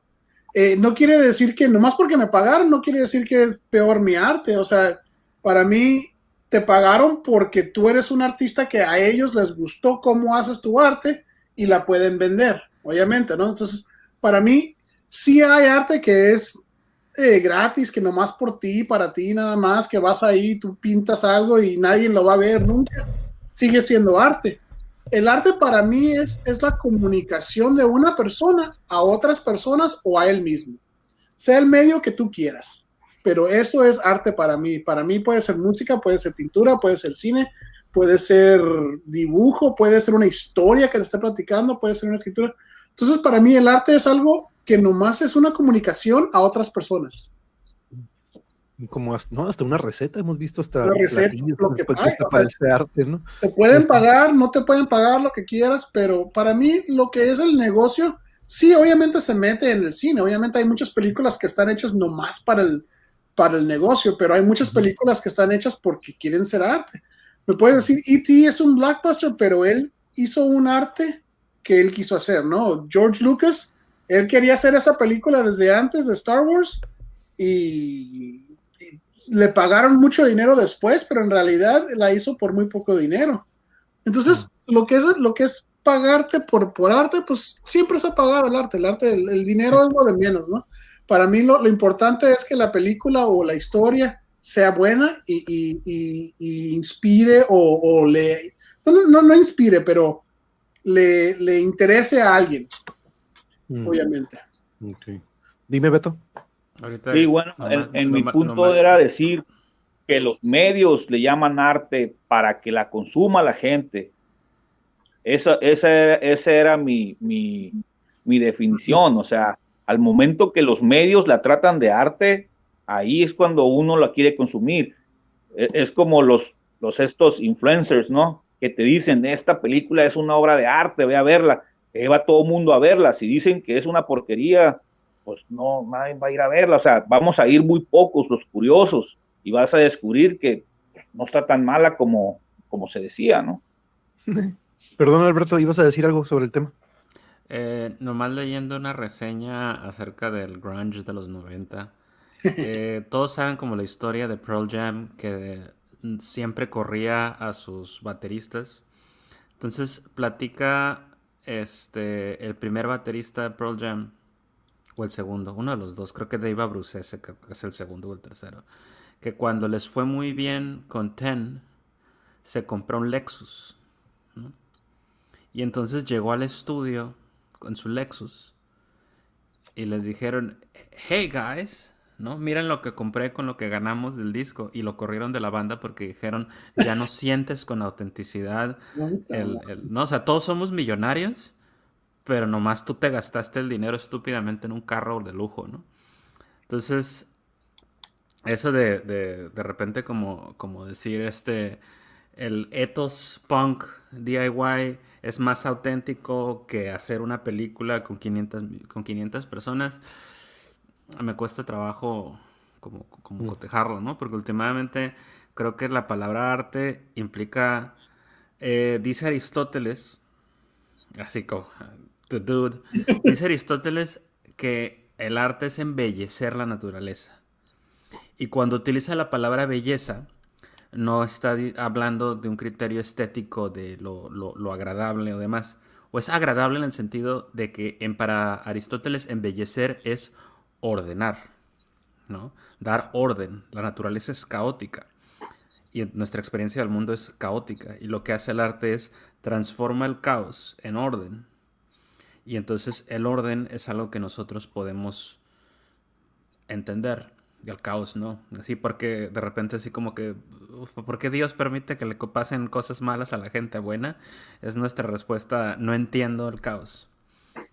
Y entonces los mitos, las historias, el arte, el embellecer, como dice Aristóteles, o sea, dar orden, dar sentido, dar forma, es explicarme las cosas que no puedo entender. ¿no? Porque a veces, ¿por qué pasan las cosas? No sé. Entonces, es, creo, creo que como la... El, el cómo del cine de repente es como menos importante que el por qué, ¿no? Y entonces este por qué puede ser porque quiero conocer las raíces de mi familia o porque quiero saber qué se siente este, viajar a otros mundos o qué se siente perder a alguien aunque no he perdido a nadie, ¿no? Entonces, este porqué del arte es, es, es, el mismo porqué en el cine, ¿no? Es para explicarnos algo o para contarnos algo, o para vivir algo que no vivimos, ¿no? Y, y, da igual, ¿no? O sea, porque da lo mismo ver una película como Tangerine, para quienes no la han visto, filmada con dos iPhones, este, en una cuadra en, el lado más feo de Los Ángeles. Eh, que es una comedia increíble, así de dos prostitutas transexuales buscando al ex de una de ellas que la abandonó cuando la metieron en la cárcel por... Ya empecé a describir una trama imposible, pero es muy buena la película, está hecha con iPhone, está hecha en la calle, está hecha con, o sea, en protagonizándola como dos este, prostitutas transexuales, son dos ex prostitutas transexuales que están haciendo la película. O sea, es una peli increíble, de bajísimo recurso, pero hay una experiencia que contar, ¿no? Como igual este Armagedón, que son cientos de millones de dólares después, sigue habiendo una experiencia que contar, ¿no? Que es que, qué pasará, o sea, o, que estamos dispuestos a ceder por salvar a la humanidad. En este caso, llévense a Bruce Willis, I don't care. que, el, que el mundo siga, ¿no? Una pregunta que no quiero que se me olvide y va para los tres, porque aquí Marx nos hizo hace ratito. Yo quisiera saber qué me recomiendan si quiero saber más de cine soy muy principiante y claro, me gustaría hacer contenido en YouTube con un toque cinematográfico. Disculpen que me aleje un pelín del tema, pero no para nada, Marx. Pero, por ejemplo, si alguien que está iniciando quiere ver este otro lado del cine o probablemente meterse un poco más, eh, si quieres, comenzamos con, contigo, Gau. Este, ¿Tú qué le recomendarías a alguien que va a empezar o que está empezando, eh, por ejemplo, lo que nos dice Marx, que quiere meterle un poco de contenido cinematográfico a su canal? Pues yo creo que si quiere meter contenido, eh, puede empezar como va con la historia, con la historia del cine, o sea, de, de, de, hacia, de atrás hacia adelante sería lo, más, ¿no? Ahora sí es un, es un mundo que, al, final uno termina descubriéndolo cada, cada que, que lo viaja. O sea, tenemos muchos íconos que ya todo el mundo menciona, pero pero ellos competían contra otros que, desconocemos. Entonces, hay muchos nombres, hay mucha gente, muchos guionistas. Como hace rato se mencionaba, es verdad, siempre hemos eh, puesto a un lado a, hemos puesto en un altar al director y al productor, pero ¿y qué onda con, con el guionista? El, antes se usaban como 20 guionistas para al final arreglar el, el guion y filmarlo, o sea, o sea, hay mucho, hay mucho que, que en que sumergirse y, descubrir, yo pienso, o sea, para llegar a, lo que es ahorita, eh, no sé, Mandalorian, por decirlo, o sea, eh, la gente tiene que entender que todo ya está hecho. Ahorita nada más ya, ya es pulirlo, ya es hacerlo a, es como un cirujano plástico, pues, o sea, ya lo, lo, lo vas poniendo a, a los ojos de, lo, de, la nueva belleza, ¿no? Del nuevo orden. Entonces, pues, yo pienso que tiene que empezar con, lo del principio, ¿no? Esa sería mi recomendación. Si quisiera entrarle al cine y empezar a ver por ejemplo, si nos fuéramos a, los orígenes o si dijéramos, ok, si vas a empezar a, platicar del cine o quieres entrar a este mundo del cine, ¿qué películas recomendarías como que para empezar así a entrarle a esto de que hablamos como arte? Para mí, eh, esa pregunta está bien difícil porque en realidad, ¿qué es lo que quiere aprender del cine? O sea, si quieres aprender la cinematografía, vete a, las películas que tienen cinematografía reconocida. Las películas de Roger Deakins, que es uno de los cinematógrafos más, más este, eh, ¿cómo se dice? No quiero decir famosos, pero que tiene reconocidos. reconocidos. Shawshank Redemption, No Country for no, ¿cómo se llama? No Country for Old Men, for, No Country for, eh, eh, la cinematografía de él para mí es algo en la cual se puede aprender mucho. Este, pero por ejemplo, si, si lo que quieres aprender es eh, es que está, está el, los guiones, cómo se escribe la historia, pues hay que buscar las películas en las cuales estás, estás buscando la, el guion, ¿no? Eh, por ejemplo, otro cinematógrafo que a mí me gusta mucho es el, Robert Richardson, que es, eh, eh, ah, ¿cómo se llama? Natural Born Killers. Um, tiene películas con, con, Quentin Tarantino, que hace muchas películas con él. Este, pero esa es la cinematografía, nada más, ¿no? Obviamente, si quieres, esa, esa, pregunta es, es un curso de, de películas dependiendo de qué estás buscando, ¿no? Entonces, para mí, esa pregunta está muy difícil porque necesitaríamos saber más de lo que quiere aprender. Pues si quiere aprender cómo editar una película, por ejemplo, a mí una de las películas que más me gustan cómo las editaron es la de 300. Mm. Hay una escena muy famosa en la que se está peleando el, el, no sé. Leonidas. Ajá, el Leonidas. Leonidas. Y hay una escena en, la que se hace, se le acercan y luego se la hacen para atrás y luego se le acercan y le hacen pero todo en, slow motion. Y eso es algo que, eh, eh, el cine no podía capturar naturalmente porque el zoom en slow motion es algo que no se podía hacer. Usaron tres cámaras, una cerca, una más en medio y una atrás. Y, la manera en la que editaron la película parecía que era nomás una cámara haciendo zoom. Entonces, si quieres aprender a editar, pues hay que buscar las películas y, hay listas, o sea, puedes buscar Google, las mejores editadas, la mejor música, la mejor, y empezar a, entender lo que estás buscando más de lo de, más de que el cine, ¿no? El cine es algo muy grande, si quieres efectos especiales, si quieres make-up, o sea, por ejemplo, lo, lo que quieras aprender del cine, eso es lo que lo que yo, eh, ¿cómo se dice? Recommend, recomiendo que, que lo que estás buscando en el cine. Y es, la mejor manera de, explicar para mí es esa, pregunta, porque está media difícil. Sí, porque son, son muchos áreas, ¿no? Porque puedes decirte de que, ok, quiero una película que esté bien escrita, pues entonces tienes que irte a otro rubro, este, edición, como dices, o de screenplay, o de repente hasta la banda sonora, donde es donde, porque también, como decíamos, la música, ya tuvimos de hecho un episodio sobre la música y el cine, las mejores de, en cuanto a soundtracks y a bandas sonoras, ¿no? Porque pero aquí no dice la ética, pues de hecho por eso es el tema y por eso eh, es algo que siempre he traído, ¿no? En mi opinión, el uso de la tecnología y carga de efectos especiales le quita un poco de lo bueno. Es subjetivo el arte, es difícil de definir totalmente, ¿eh? totalmente, porque es esto que pues no es algo tangible, ¿no? Entonces de repente es muy difícil describirlo o ponerlo. Buenas noches. Ay, aquí anda Esfera, bienvenida.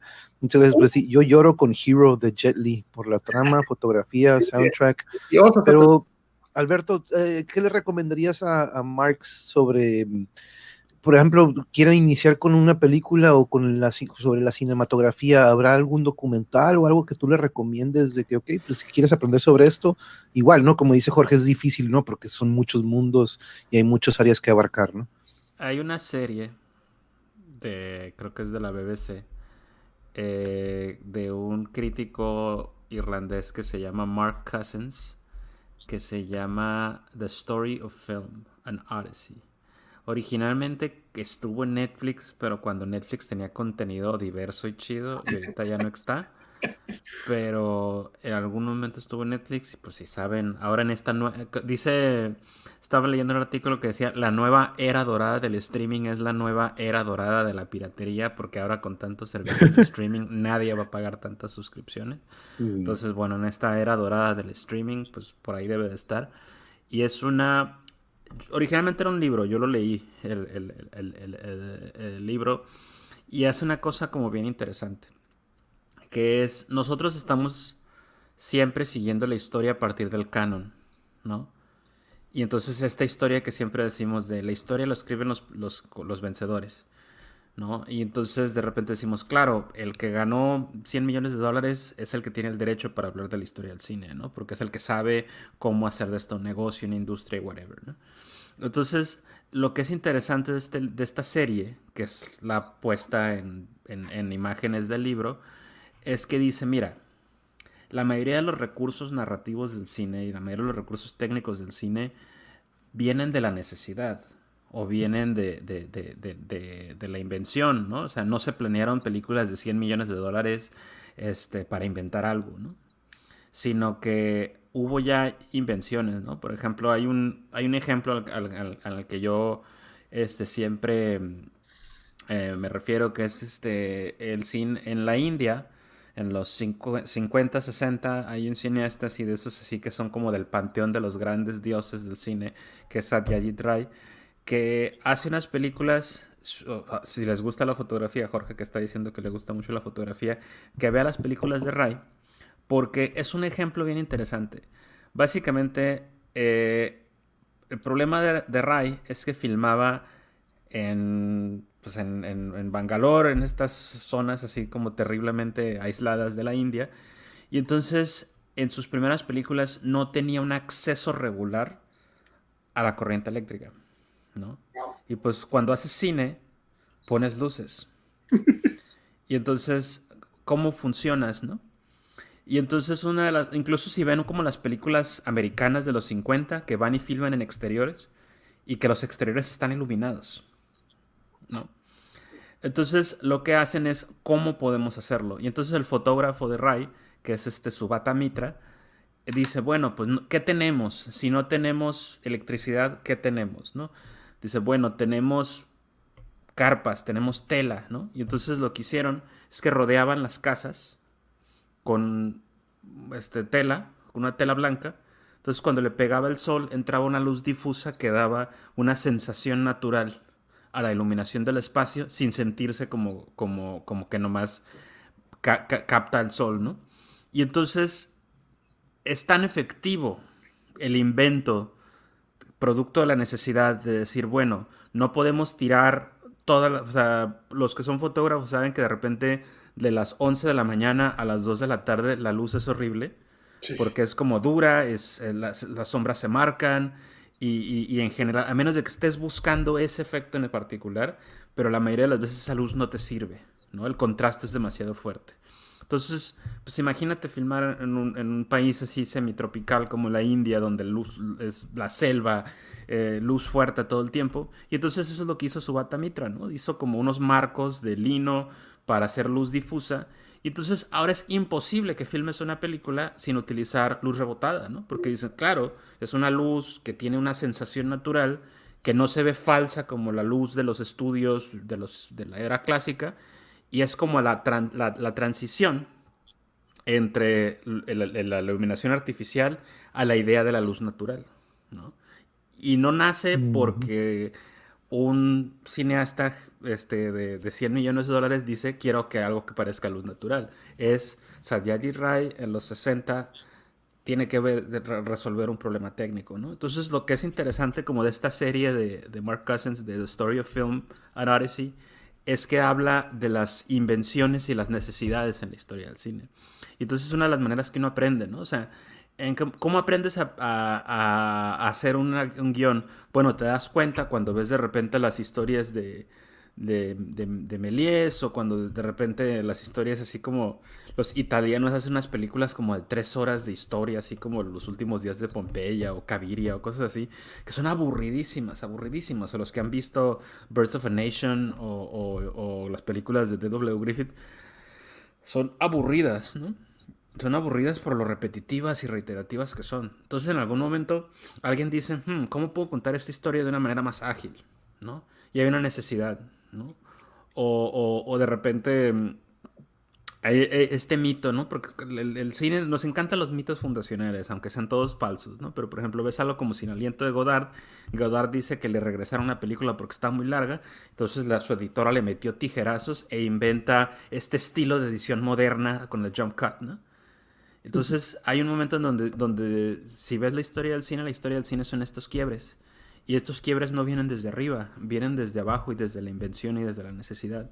Y esta serie, que es una serie de, digo, es una serie de televisión basada en el libro, pero explica muy bien ese, proceso, ¿no? Y entonces te enseña tanto de la historia del cine como de la forma del cine. Y creo que es uno, así como recurso de, dónde empezar. La verdad es que Film School te va a llevar más de 15 horas de lo que dura la serie, ¿no? Entonces, pues, empieza invirtiéndole 15... O sea, si no, si no le puedes invertir 15 horas a esta serie, pues va a estar difícil que le inviertas 4 años a la escuela, ¿no? Entonces empieza por ahí.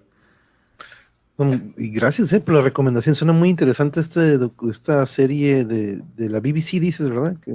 oye, así se escribe Tangerine. Tangerine como así, ¿verdad? Tangerine, así. Sí, sí, lo puse, lo pone a causa de que se escribe así. Este, estoy checando aquí los, Es fácil de encontrar para. Nos dice aquí Lechón, por ejemplo, es ahí donde yo digo que el arte es subjetivo. A ti te pudo gustar, por ejemplo, Cara Cortada o Scarface, y a mí no me, a mí me gustó El Padrino. Las dos pelis son buenas, pero sus gustos, por ejemplo, pueden ser diferentes, ¿no? Que de repente Scarface con Al Pacino no, pero El Padrino con Al Pacino de repente sí, no, con dos iPhones, sí, es que qué loco es lo de Tangerine. Este, hey, ¿qué onda, Leos? Saludos. Ya tenemos programado, por cierto, para el martes con, con Leos y Elena la plática sobre la meditación. Nos van a traer técnicas de meditación también este, para que estén preparados. Este, no siempre una peli basada en un libro es buena, siempre el libro será mejor porque usas la imaginación. De hecho, yo podría este, corroborar eso, la, verdad que el libro, al menos en, mi, en, este, en, estas... Y de repente hemos hablado de algunas películas donde dices, no, yo creo que sabes que la película sí este, está muy bien adaptado, hasta incluso mejor que el libro. Eso mismo decía mi esposo, él fue un buenísimo fotógrafo. Este, eso que decía, La, mayoría de las películas basadas en libros, uno, una persona piensa que el libro es mejor, pero porque pueden explicar más, pueden darte más historia que en la película. Pero no todas. Hay, hay películas que, por ejemplo, a mí Blade Runner se me hace mucho mejor la película que uh, Android of Sheep, no me acuerdo cómo se llama el, libro. Es un libro muy cortito de, de Why Do Androids Dream of Electric Sheep, se llama. La película está, que es basada en ese libro, es, a mí se me hace mucho mejor la película que el libro, pero la mayoría de las, de, las personas entienden más o les gusta más el libro, pero yo pienso que es más porque te pueden explicar más, te dan más, te dan más. Es diferente arte para mí, o sea, por ejemplo, yo leí el libro The Martian y me gustó muchísimo. Y vi la película y me gustó muchísimo, pero obviamente hay más explicación hay en, el libro que, que, que, si yo no hubiera leído el libro, nunca, me, nunca se me hubiera ocurrido que, que le faltó esta parte o que le faltó esta parte. La película se me hizo muy buena. Entonces, cuando estamos comparando los dos es cuando hay problema, porque son diferentes medios. Entonces, es como, es como el libro El Padrino, que es de repente si vieras una adaptación derecha del libro, la película no estaría buena. Sí. Mm, tiene un montón, o sea, está obsesionado con, muchas cosas. Este, la película, el libro está como all over the place. Este, lo que hace muy bien el cine es que sintetiza, ¿no? Mm, y muchas veces cuando dices mi experiencia con un libro, rara vez hablamos de la síntesis como lo que hace un gran libro. Entonces, son, son cosas diferentes. Digo, también hay experiencias como terribles. Hay libros muy malos que hacen buenas películas. Si lees algo como Forrest Gump, el libro es horrible. Nunca leí el libro. El libro es malísimo, malísimo, malísimo, malísimo. este, es muy malo. Es muy, muy malo. Porque, o sea, Forrest Gump por accidente inventa absolutamente todo más que en la película. Se inventa el chocomil, o sea, hace un montón de cosas así exageradas y, que depende de un montón de coincidencias muy, muy bobas. Que la película también depende de muchas coincidencias bobas, pero sintetiza una historia que conecta, ¿no? Todo el tiempo con el personaje Forrest, que es entrañable. Y en el libro es el narrador entonces, así como que, eh, pues, no, iba a decir como as far back as I remember I wanted to be a gangster, pero eso no dice Forrest Gump. Este, eh, eh, hace como toda la narración y luego con la, el, el, escritor utiliza como la gramática de Forrest Gump, así como que no habla bien el inglés y que muere malas palabras y I some y está, y entonces es un, es un libro así como, como, como muy, muy pesado de leer y este, para como, o sea, va al espacio, hay un orangután, se pierde la, o sea, wow. It's, it's, bad. Decía este, François Truffaut, que es un, un, crítico y, y, director como muy influyente, que es difícil hacer una buena película de un buen libro, porque un buen libro exige respeto, ¿no? Y entonces, si haces tú una adaptación de Los Miserables, ¿no? Vas a tener que poner la escena del pan, la escena de la iglesia, eh, la escena de Fantín. No, no le puedes faltar el respeto, porque ¿cómo vas a hacer este, Los Miserables sin los Tenardier, no? Es como faltarle una parte sencilla. Entonces ahí tienes una pinche película de ocho horas en donde dices, es que es una fiel adaptación. Pero en esa fidelidad es una fiel transposición de la literatura, pero es una, mal, es una mala experiencia cinematográfica, ¿no? Porque como dice Jorge, tiene toda la razón, son dos experiencias distintas, atienden a diferentes partes del cerebro, diferentes modos de consumo. En, por ejemplo, en tus libros favoritos subrayas el párrafo y vuelves a leerlo y liberas endorfinas nomás como de ver otra vez estas mismas palabras en el orden, ¿no? Como ves una escena y te gusta también y te produce ese mismo efecto pero la naturaleza de consumo son diferentes porque llevan a dos modos distintos del cerebro de procesarlos. Entonces, así como es, yo me peleaba mucho, yo llevaba una, una, materia en la escuela que era literatura y cine, yo me peleaba con la maestra porque decía, es que ninguna, de ninguna manera un, un, un, una película va a superar un libro y nos ponía a leer libros y a ver películas y yo decía, pues es que maestra, la comparativa no es, no es justa porque nos está poniendo malas películas de buenos libros. Eso, eso es lo que yo también pienso. Eh, mucha gente dice, ah, es que la película estuvo, o el libro es mucho mejor que la película. Pues sí, pero estás, por ejemplo, eh, estás leyendo un libro que es famosísimo, que, que, es buenísimo el libro, y trataron de hacer una película y no funcionó.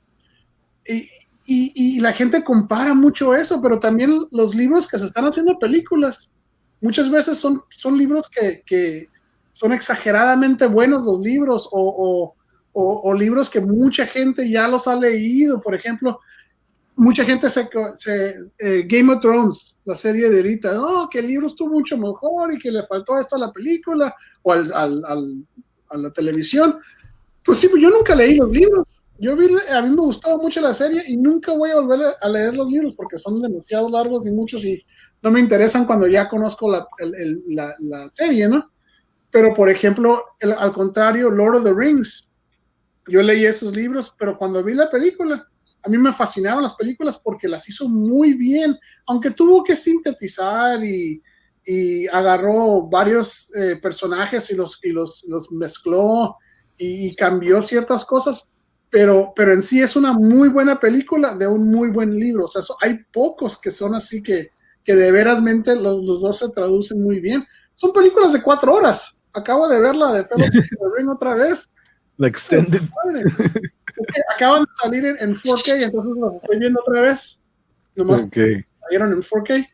Pero hijo de su madre, son tres horas y, casi cuatro horas la primera. Y la última va cuatro horas y media. Dije, hijo de la Buenas noches a Draco, que ya se va a pasar a, descansar. Pero oye, este, también aquí estaba viendo ahorita algo que, que quería preguntarles, dice aquí, eh, concuerdo con Alberto con respecto a los libros y las películas, buen punto. Sí, de hecho, mm, coincido con Jorge, de hecho, los libros fueron muy bien interpretados en las películas, pero, mm, este, y claro, dices, no manches, ¿cómo van a meter todo eso? Y de por sí duran un chorro. Pero nos preguntaba mm, eh, Leti sobre si ya, ustedes saben si ya llevaron a la pantalla la serie del caballo de Troya, si ya existe algo en película o serie televisiva estos libros del caballo de Troya. No sé si existe o no. Por ahí dicen que ya, ya lo sacaron, pero no me acuerdo yo haber visto algo.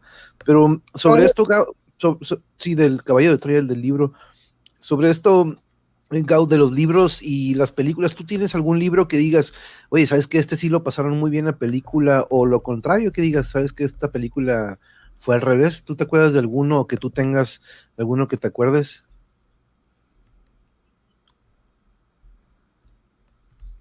Legend. Beto. No, es que nada más quítale mute, dude. Quítale mute. Uh oh. No conozco este libro Caballo de Troya. El mute, go. El mute. Y no se lo puedo quitar. Ahí está, ahí se lo voy a quitar.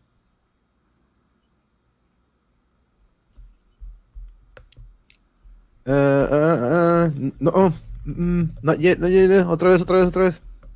Pero ¿cuál libro? Oh, el libro que dice Alberto. Sí, Caballo de Troya, no, nunca lo he escuchado. Y cuando dijo Caballo de Troya dije, Ay, han hecho muchas películas de esa. no, sí, tiene, tiene un chorro de. Ahí estás, ahí estás, listo. Ahí estaba. Y yo pienso cuando. Oh, es que la batería, ok. Ah, ah, ok, ok, ya se está descargando. ahí está. Sí, eh, ese de J. J. Benítez, ¿no? El de Caballo de Troya, ¿o cuál?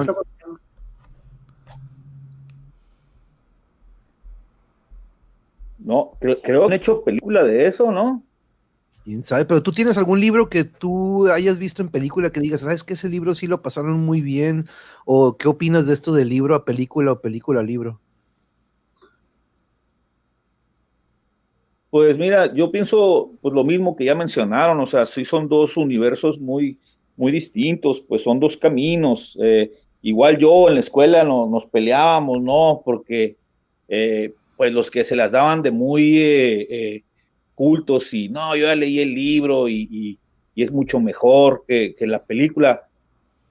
son dos, son dos mundos separados, o sea, por cuestión de tiempo, por cuestión de, obviamente de imaginación, todo lo que ya dijeron. Eh, obviamente cuando uno lee el libro y, nunca ha visto la película, pues tú le pones caras a tus personajes, tú le pones olores, tú le pones los espacios de cómo el escritor te, te, hizo, te transportó a esos universos. Ya cuando tú lo ves, eh, cinco que leí, que las flores, que, que el crepúsculo, que, el, que, el, la, tierra y bla, bla, bla, pues tú lo estás viendo en un segundo en pantalla, pero ahí está. Y al final la gente sale enojada del cine porque que la película es malísima, pues sí, porque ya se sabía la historia, ya se, ya se sabía el twist, ¿no? El, el, el vuelte de tuerca, entonces pues ya nada lo va a sorprender. Eh, por decir, eh, cuando, cuando lees eh, eh, El regreso del Jedi, pues obviamente de niños vimos la película, pero ya si de grande lees el libro, el libro te complementa lo que ya, lo que ya viste en pantalla. ¿No? Y, está muy pregón porque ahí habla de cuando, por decir, ¿no?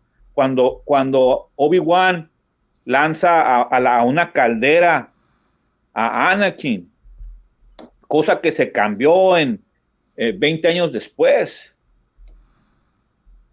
¿No? Entonces, pues, pues son, son detallitos que, que, obviamente tienes que, ni modo, yo soy fan de Star ni modo de enojarme y decir, no, Lucas cambió todo, o sea, no, no, no caía en la lava, caía en una caldera y, hacer un berrinche, pues no, no, son, una cosa es, eh, ser eh, lector, literato y otra cosa es ver cine, ¿no? O sea, Pienso que, que, tienes esas dos opciones, ¿no? Igual y si quieres jugar ahorita con lo de los videojuegos, si vas a entrar a, jugar la película de Lord of the Rings, pues creo que se puede ir un poquito a experimentar otros mundos, ¿no? Sin salirse del tema principal, ¿no? Que es destruir el anillo. Y la verdad que sí, esos, esos libros, las, y lo dijimos otra vez en el mundo de Tolkien, ¿no, Jorge? Que le faltaron algunos personajes, pero aún así las películas se las rifaron en cuanto a lo que fueron esos libros. Aquí dice que Código, Da Vinci, los dos me gustaron, libro y película. Y de hecho, por ahí una serie, ¿no? Por ahí una serie. Cuando yo, mira, por ejemplo, a mí, lo que es el Da Vinci Code y lo que es Angels and Demons, ¿no? Esos, esos libros, cuando los leí, eran, eran, era un Indiana Jones buscando arte en, en, Roma y no sé dónde. Entonces, cuando él decía, ah, llegué a esta estatua y estaba apuntando para acá, yo cuando estaba leyendo el libro tenía mi Google y prendía Google y buscaba esas, esta escultura. Entonces, de repente decía, ah, mira, esta escultura es igualita como me la está platicando. Entonces, yo tenía una manera en, en el cual no me estaban enseñando una película, sino que yo la estaba investigando al mismo tiempo que estaba leyendo el libro. Entonces, eso me dio un, un, aspecto al libro que la película nunca me dio, porque la película nomás se la enseñaba, ¿no? Entonces, pero me gustaron las dos, o sea, son esas, esas, yo también yo soy uno de esos que puede entender que la película es muy diferente que el, que libro, entonces yo los, los, los, veo completamente diferentes. Hay ciertos libros que para mí eh, la película es mejor por la actuación, pero la historia no la cambiaron. Por la que digo, por ejemplo, muy famosa es To Kill a Mockingbird. Cuando leí el libro de To Kill a Mockingbird, muy buen libro. Cuando ves la película, eh, eh, el, el, híjole, no me voy a acordar del nombre del actor, pero. Gregory Peck. Ah, Gregory Peck hizo un. O sea, lo que es la actuación de él hizo que la película. Eh, es fabulosa la película, ¿no? Entonces es diferente el medio, o sea, no, lo que pasa mucho es que la gente empieza a buscar, o sea, cuando leí Ready Player One y lo estoy leyendo y me estoy yo imaginando cómo se parecen, que es de esta manera, que es negro, que es grande, que es gordo, que es flaco, entonces luego te la ponen en la película y es diferente a lo que tú te imaginaste. Híjole, la gente dice, no, está mal esto. Pero pues no, es lo que se imaginó él cuando leyó el libro no lo que me imaginé yo. Entonces, esa es la manera en que, en que mucha gente se, se, dice, ay, la película no me gustó, ¿no? Aparte de cuando está mal hecha la película, pues está mal hecha la película. Pero cuando es una película hecha buena, mucha gente no le gusta porque le cambiaron lo que él se estaba imaginando cuando leyó el libro. Y eso es algo que no, que no, puedes hacer porque el director no te vino y te preguntó, hey, ¿qué te imaginabas tú cuando leías este libro? Ah, eso voy a poner en la película. Entonces, es algo muy difícil.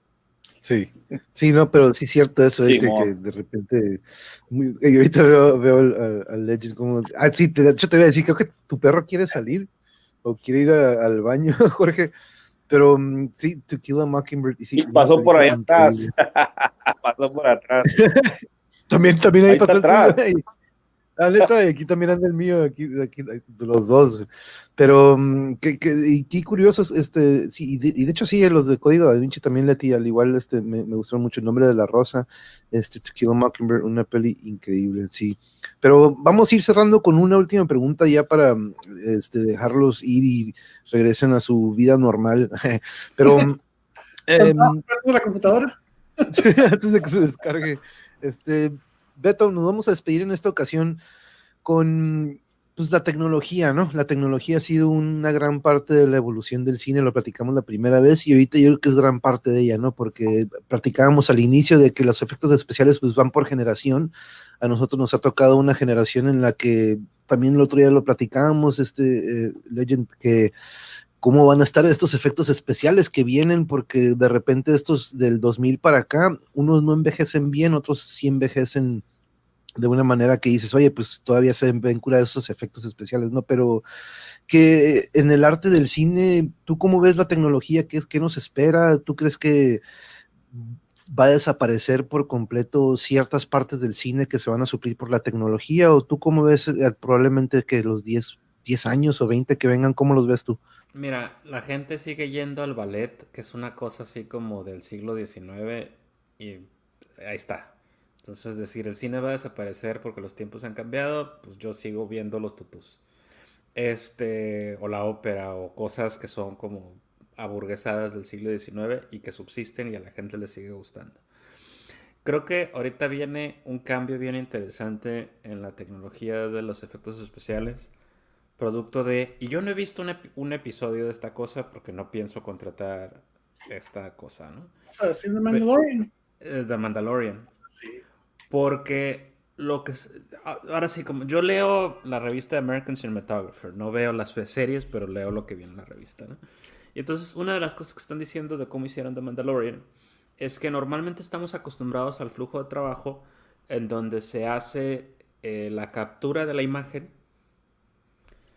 eh, para su procesado, para su rotoscopía, para su composición digital, y luego ya después de que se hicieron, entonces tienes al actor así como que, bueno, eh, aquí donde está esta pelota de tenis está Chubaca, ¿no? Entonces ven a mí Chubaca, vamos a besarnos.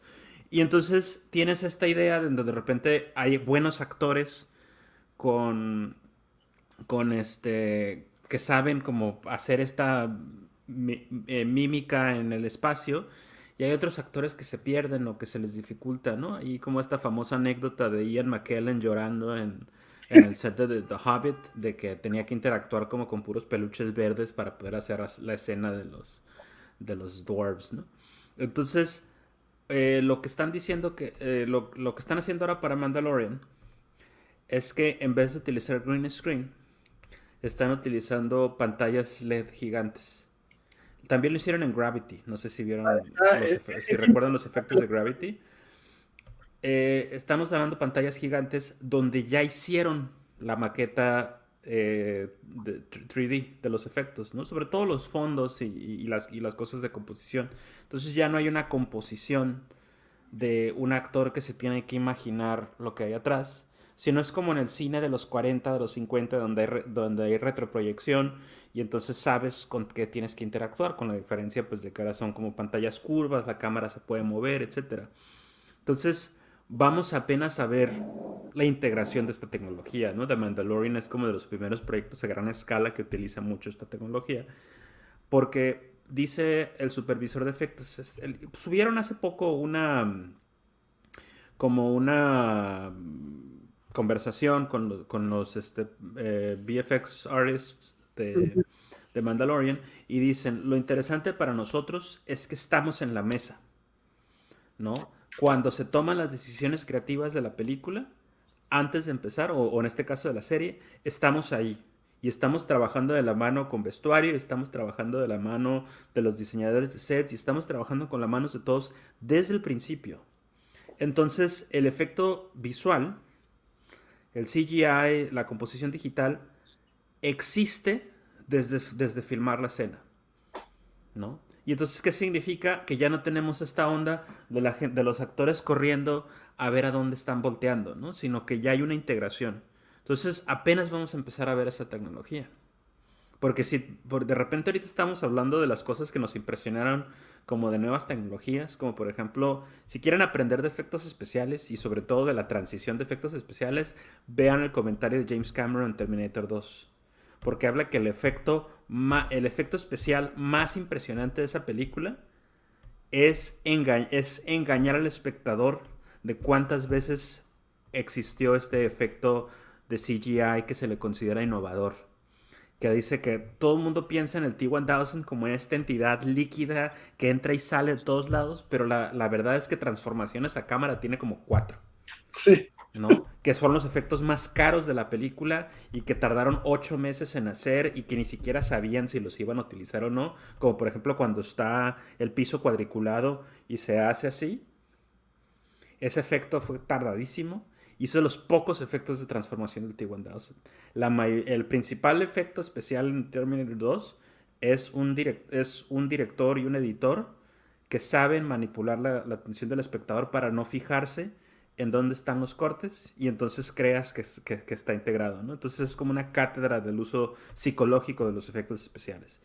Entonces, ahorita estamos a punto de ver esto, ¿no? Así, ¿qué va a pasar ahora? Porque, por ejemplo, cuando hizo, ahorita que está haciendo Avatar, no sé qué número, este, Cameron, está utilizando un sistema de cámara en donde tiene como un rig de, de, las cámaras y un sistema de monitoreo que ya está haciendo una composición en vivo del efecto con las maquetas. Entonces, Cameron no está viendo la pantalla verde. En su monitor está viendo lo que está filmando insertado en una versión de su efecto final. Entonces dice, pues la cámara va aquí, se mueve para acá y está dirigiendo como dirigiría tradicionalmente en vivo, ¿no?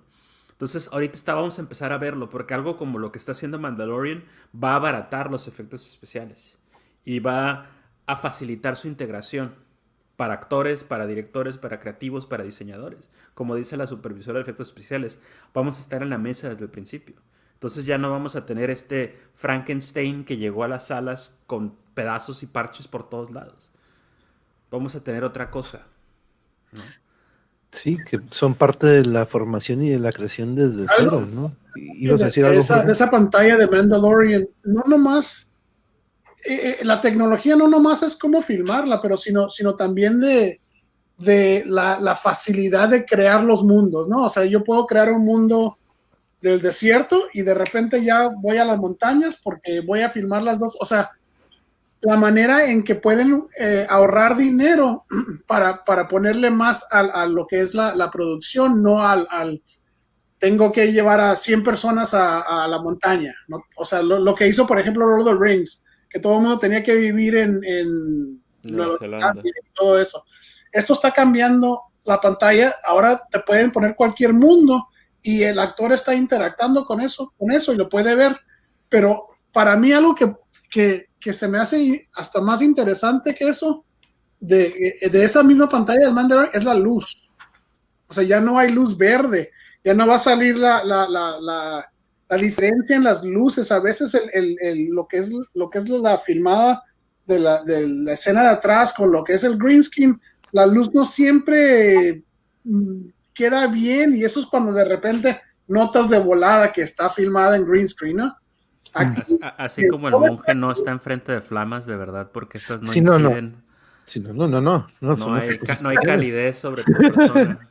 por eso estoy bien veraniego aquí. Exactamente, y con estas pantallas que están viendo Mandalorian, si está el sol acá, ahí ponen el sol y la luz está echándole a, lo que es el, actor. Entonces, es, para mí es algo muy importante porque la, fotografía, obviamente, del cine, la luz es algo tan importante como cualquier fotografía, ¿no? La luz es lo más importante. Y e, esas pantallas a mí se me hacen que van a cambiar mucho eh, eh, la manera en que se están haciendo las películas. Y lo que más me gusta de esas pantallas es que no es tecnología nueva, es, el, es mejorando o improving la tecnología que ya existía. Por ejemplo, si ves este Doctor No, creo, o Goldfinger, cuando va en el carro el James Bond y atrás se ve la, pantalla y te notas que está fake. Es la misma tecnología, nomás que ya mucho mejor y mejorada, ¿no? O sea, es algo exageradamente interesante. Vi un, un, un, un este, una entrevista con el, con el director de ILM, con el, no me acuerdo cómo se llama el, señor, platicando de, de, The Mandalorian y, y, por qué no diseñaron las, las, las naves de Mandalorian como en Star Wars, que de veras eran maquetas. Dice, pues hicimos maquetas para fotografiarlas y todo eso, pero en realidad sale mucho más caro filmar maquetas con, porque tienes que mover las cámaras y el motion control y todo eso que hacerlo digital. Entonces no se podía hacer eh, eh, con maquetas como queríamos todos que fuera Star Wars, ¿no? Star Wars es maqueta, Star Wars es maqueta. Pues sí, pero esta es una producción de televisión que no tiene el dinero de una película que pueda gastar ese dinero. Entonces tuvieron que encontrar maneras de, hacerlas y muchas escenas son digitales, pero para mí no importa si sean digitales, si sean maquetas, si sean reales, si sean falsas lo, que, lo que necesitan hacer es que las hagan bien. O sea, si tú haces una película bien, no importa que sea digital, si, si yo no noto que sea digital o no noto que sea real, no importa. Lo que pasa es los efectos especiales. Para mí los mejores efectos especiales son los que no notas que son efectos especiales. ¿Y os decía algo, Alberto? sobre lo ejemplo, eh, en esta cuestión de, de The Mandalorian y el tema de cómo te crea una inmersión en el mundo, o sea, por ejemplo, The Dawn of Man, ¿no? Como el, el, el, el prólogo de 2001, una edición espacial, está en foro, ¿no? Esa cuando de que están en el África y, y, todo eso. Siempre al atardecer, curiosamente, está hecho en foro, en pantalla de, en pantalla de retroproyección. Ajá. Y ni te lo cuestionas. Incluso de repente cuando salen así como los animales y voltean a cámara y le brillan los ojos, de repente no te lo cuestionas. Y pues les está brillando los ojos, pues porque les están echando proyección en, en, frente, ¿no? Pero, pero es tan efectivo en, en tenerte inmerso en, este mundo porque no solamente el efecto, sino toda la narración de la escena te tiene tan inmerso que no piensas en que... hay, hay, este... Como esta famosa crítica que hace Kubrick a los Oscars de que le dieron el, el, Oscar, eh, el Oscar especial por, por, por los efectos de maquillaje al planeta de los simios. Y no a sus simios de, de, 2001, ¿no? Que porque pensaron que, que pensaron que eran animales entrenados. Realmente lo que hizo es que contrató a bailarines contemporáneos y les dio, pues, pues estos, este, ¿cómo se llama? Disfraces muy realistas, ¿no? Y entonces, ni cuenta te das, no te lo cuestionas, no lo piensas, estás inmerso en, en, en, lo que te están presentando, ¿no? Entonces, lo que dice Jorge, ¿no? O sea, el mejor efecto es el que te la crees. Oye, pero sí es cierto, ahorita lo que dice aquí Yuri, esto que me están describiendo me recuerda al holodeck de Star Trek. Es como este, en, en Star Trek Generation, ¿te acuerdas que era este cuarto en donde ellos podían simular cualquier mundo que ellos quisieran, que era por medio de un programa, ¿no? Y era un software, podían cargar lo que fuera, pero me suena a eso, ¿no? Que lo rodean de pantallas y pues, tú nada más escoges qué mundo, ¿no? Pero sobre esto de lo que hablamos, eh, eh, Gau, ¿tú cómo ves qué, es lo que viene? Porque muy curioso, siempre recuerdo lo que hablábamos la vez pasada sobre cómo, qué, difícil es para que tengan que sobrepasar estas varas que de repente se han puesto con la tecnología, ¿no? Y esto que viene, que están aplicando ahorita en Mandalorian, pues es muy curioso, ¿no? Pero tú cómo ves en tu perspectiva qué es lo que viene, este, no, no digo que desaparezca el cine, ¿no? Pero sí que, a qué se va a enfrentar, ¿no? Con toda esta tecnología. Sí, yo, bueno, yo como espectador, aquí sí eh, eh, voy a poner como en, jaque al cine, eh, porque para dónde va, ¿no? Lo que, lo estaban diciendo ahorita de, de, cómo están filmando, ¿no? que ya te ponen pantallas alrededor y proyecciones para, para hacer sentir más. Está muy bien, se me hace bien porque era algo muy frío en por decir en episodio 1, ¿no? Eh, Natalie Portman eh, fue un desperdicio, ¿no? E, el actuar en, en, pantallas verdes a ella no, no le ayudó nada, o sea, está, está cartonada y, y, muchos actores de la vieja escuela al momento de llevarlos a un set de con pantalla azul, pantalla verde, pues ellos eran muy vivenciales, ¿no? Entonces, esto no, no les funciona. Eh, a mí como, como, como espectador me da miedo que de repente lleguemos a la época del cine donde los actores van a caras, ¿no? Entonces, eh, ¿cuál, ¿cuál, Harrison Ford vas a querer? ¿El del 83? ¿El de, del 2001? ¿No? Entonces, ya iban a rentar franquicia y van a rentar sus, sus caras y, y, qué va a seguir de ahí.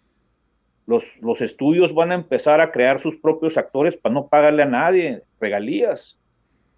Ay, no, entonces, eh,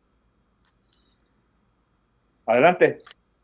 No, algo que estás diciendo ahorita, acabo de leer algo que, que las compañías, los estudios están comprando los derechos de actores muertos.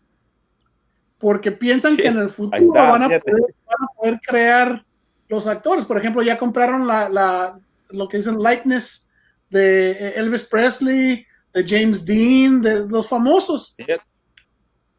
Y, y, y, yo pienso que en el futuro, por ejemplo, Harrison Ford va a decir, yo te vendo mi likeness, ¿no? Entonces él va a ganar dinero así. Lo que yo pienso, eh, ese es un problema muy grande porque la tecnología no está nada cerca a poder crear humanos o, algo que exista que nosotros conocemos, porque como humanos reconocemos lo que es real en otros humanos. Somos muy buenos para reconocer los músculos y todo lo que todavía no está ahí la tecnología. Por ejemplo, salió la película de Rogue One cuando al final la Princess Leia.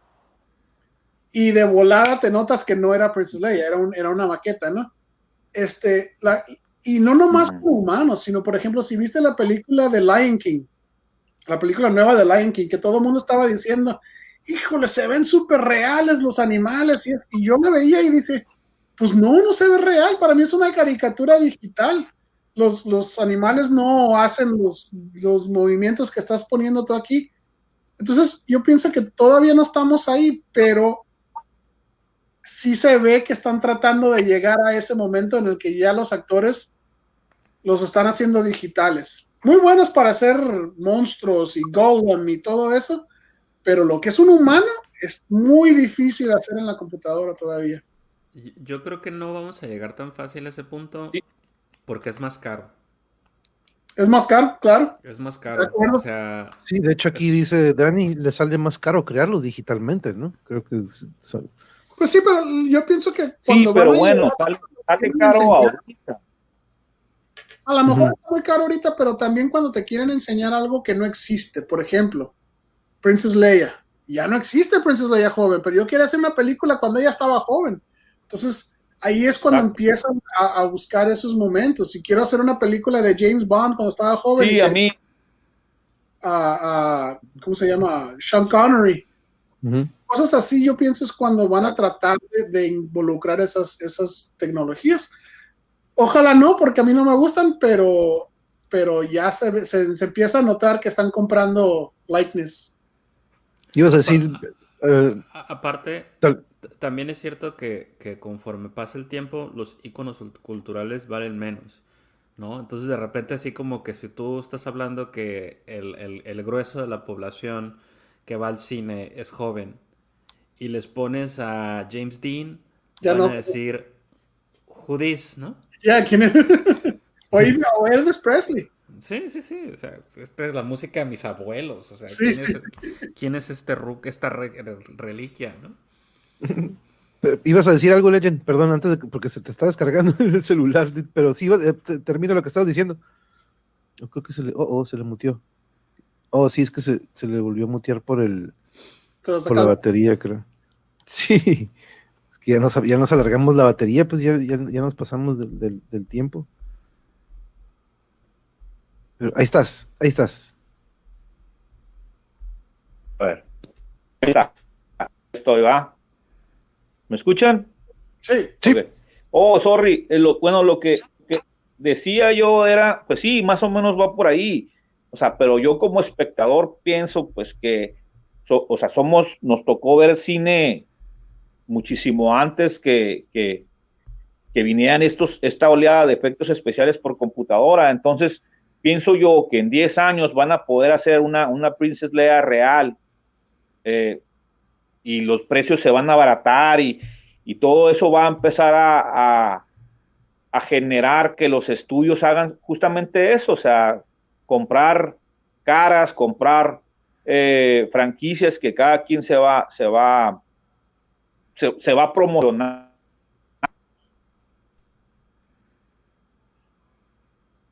Ya se le, se le, se, apagó el micrófono.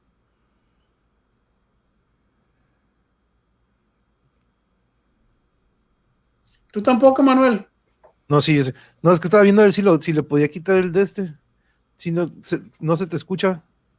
Creo que ya se está. Oh, se le está acabando el juice. Pero, híjole, sí, creo que la, Ahí estás, ahí estás. Sí, ahí te escuchamos, ahí estás pues bueno, ya no sé qué tanto se escuchó de lo que dije, pero bueno, yo pienso que va para allá y eso como espectador me da, miedo, la verdad. Eh, yo soy de, los que me gusta ver a las chicas reales ahí, una Scarlett Johansson, no importa que ya esté viejita, pero no quiero ver un, CGI ahí de ella o, o, al menos que anuncien la película como CGI, ok, lo, lo veo. Si no, prefiero ver actores reales. Pero para mí, esta tecnología sí se me hace interesante cuando estamos tratando de, hacer algo en esos tiempos. Por ejemplo, si quisieras hacer otra película de Indiana Jones, pero no eh, Harrison Ford de 70 años, sino quisieras hacer una película involucrada en esos momentos de, que te acuerdas. Por ejemplo, como Rogue One es la, es la clásica, ¿no? Rogue One para mí es, hicieron una película que tenía que tener un tiempo en el cual ciertos actores existen y, este, entonces, en esos, en esos momentos sí se me hace interesante esa tecnología. Si estás haciendo una película de la música y empieza algo de Elvis Presley y quieres poner algo de Elvis Presley o, James Dean, o, en esos momentos sí se me, pero no, no se me hace como que sería el principal actor sería digital. No, no lo veo todavía, pero pues no sé, a lo mejor. Hay una. Hay una, película así célebre, como podrán recordar, que se llama Sky Captain and the World of Tomorrow. ¿No? En donde el villano es Laurence Olivier, ¿no? Que tiene 30 años muerto y entonces hacen una reconstrucción de Laurence Olivier, editan como fragmentos de sus películas anteriores para crear al villano, ¿no? O sea, y no es una reconstrucción digital, simplemente es un, recurso pensado a partir de, la imagen previa. Pero, bueno, pues vean lo exitoso que fue el recurso que nadie se acuerda de esa película. Pero, pero, o sea, Laurence Olivier era, era obviamente muy buen actor, pero la gente que estaba viendo esa película, Lawrence Olivier ya llevaba dos generaciones muertas, o sea, con lo que estabas diciendo tú que nosotros, yo pienso que yo ya estoy viejo, o sea, las películas ya no están hechas para mí, o sea, las películas están hechas para gente de de 15 a 25, 35 años. Para gente que le entiende los TikToks. E, exactamente, ¿no? Entonces, entonces cuando, cuando estamos platicando, hay veces que también tenemos que pensar que, que o sea, que el cine está hecho para otras, para otros eh, demographics, le llamamos nosotros, ¿no? Entonces, eh, eh, no sé, puede que el futuro traiga eso, pero pues no, yo quiero ver a, no sé, a, John Lennon en una película, pero pues no va a salir. no, pero lo, lo bonito de todo esto, así como esta plática, quedan inmortalizadas, ¿no? Y cada, es lo bonito que podemos regresar a, ver todas estas películas de hace 30, 40 años y nos van a seguir haciendo, nos van a hacer sentir lo mismo, ¿no? Este, o incluso hasta algo mejor porque algunas de ellas crean nostalgia, ¿no? Por más que sean malas las películas, Police Academy, Hot Shots, todas estas películas, Iron Eagle, Top Gun, que en sí dices, no manches, son unas películas en sí, dices, pero a mí como morro en mi generación, me marcaron y están ahí en mi lista de que, uff, para mí eso fue el cine que comencé a ver, pero de repente descubro, así como empecé mucho con el metal, pero de repente dije, órale, existe la electrónica, órale, existe esto. Y uno empieza con un poco, pero de repente su abanico se empieza a abrir, ¿no? Y empieza a descubrir estos otros mundos que en sí van a quedar ahí, pero eh, eh, en sí ese era el, el objetivo, ¿no? Ver hacia dónde va este cine que para muchos de nosotros es para, por ejemplo, uno de nosotros se dedica a él todavía ahorita, algunos de nosotros nos gustaría participar, algunos crear algo similar, pero es un mundo dificilísimo y se ocupa, como tú lo decías, Jorge, es un equipo grandísimo, ¿no? No nada más es el actor, el director y el productor, está el de los camarógrafos, hasta el que trae la comida, o el que es un equipo enorme que es que embona todo lo que es hacer una película, ¿no? Entonces, este, pero eh, hemos tenido que evolucionar en cuanto a muchísimas cosas y pues el cine va a ser uno de ellos, ¿no? Pero al igual que contigo, este Legend, este, yo soy de los de la vieja escuela, de que a mí me gusta estas interpretaciones en las que te capturan y donde el productor o el screenplay o el la cinematografía todavía se ve, ¿no? Sin tener que ser editada o retocada por la tecnología, ¿no? Pero este, ojalá y siga en pie todo eso, porque como dices, ¿no? Podemos ver hasta películas muy bien hechas con celulares o con dispositivos que tenemos ahí a la mano. Podemos ver escenografías o escenas en un lugar horrible, en una esquina vil de cualquier lugar, y se vuelve una escena muy épica o que deja algo marcado, ¿no? En películas que hemos visto, Ciudad de Dios o las series de The Wire, que son en barrios que dices, la escenografía no es bonita, pero están en estos lugares ahí, ¿no? Y sientes que sí estás y pues te capturan, ¿no? Pero yo creo que algo que coincidimos es de que estos, lo importante es que nos capture y que durante estas dos horas, hora y media o tres horas, eh, ni nos demos cuenta que hay efectos especiales y que este mundo en el que nos absorben o nos metan nos traiga este pues, satisfacción, ya sea en una película de terror o de comedia, ¿no? Pero yo creo que sí coincidimos en que no han, han afectado de cierta manera, pero es una evolución necesaria, ¿no? De que a nosotros nos tocaron unos efectos especiales y a otras generaciones nuevas les van a tocar otros y a los que vienen, ¿no? Es de que, puta, pues ya cuál, cuál pantalla, ¿no? Ya tú vas a tener aquí todo en, realidad virtual, güey, no sé cómo está el show. Pero para irnos despidiendo, eh, Alberto, ya para que... Quería decir, perdón, antes de que, cierres, yo pienso que lo, que va a avanzar más al cine es la, la, el VR, porque yo pienso que, que, que los videojuegos es, es, la, es el futuro del cine. O sea, en vez de nomás ir a ver una película, ahora vas a ser tú el que estás en la película. O sea, a mí se me hace que esa es una manera en el, en el que el, lo que es lo que conocemos como el cine es como va a avanzar en el futuro. O sea, puede, puede que estoy completamente mal yo, pero esa, esa, esa avenida es la que yo veo muy interesante. Los video games que ahora están ganando mucho más dinero que películas, este, es donde yo veo que el cine puede que esté el futuro del cine. Entonces, en vez de e, el James Cameron lo estaba tratando de hacer con, con Avatar, eh, con su 3D que te metía a la escena y parecía que te metías. Ahora imagínate que está totalmente virtual reality y tú seas el que está matando a los aliens y eso. Entonces, ¿es juego o es película? ¿O es las dos? ¿O, es, es, la mezcla, no? Entonces, es interesante esa, esa visual effects para mí en los juegos con el cine. Sí, que ya sea interactivo, ¿no? Que tú seas parte de la historia. Este, se ven muchos de estos juegos en los que tú tomas la decisión y, y este, pero ya no me ha tocado, pero sí veo estos de repente estos lentes de, de realidad virtual de que pues sí, pues, puede, pues puede ser un, un nuevo medio. Es cine. O sea, cuando, cuando tú ves, cuando tú juegas un juego de, de, virtual, ¿se llama, se llamaría cine todavía o ya no? Ahora es otra cosa, pero pero uh, no sé. y no es como los libros que, que, leías hasta una página y te decía, bueno, si te vas a ir a la izquierda, vete a la página 15. Si te vas a ir a...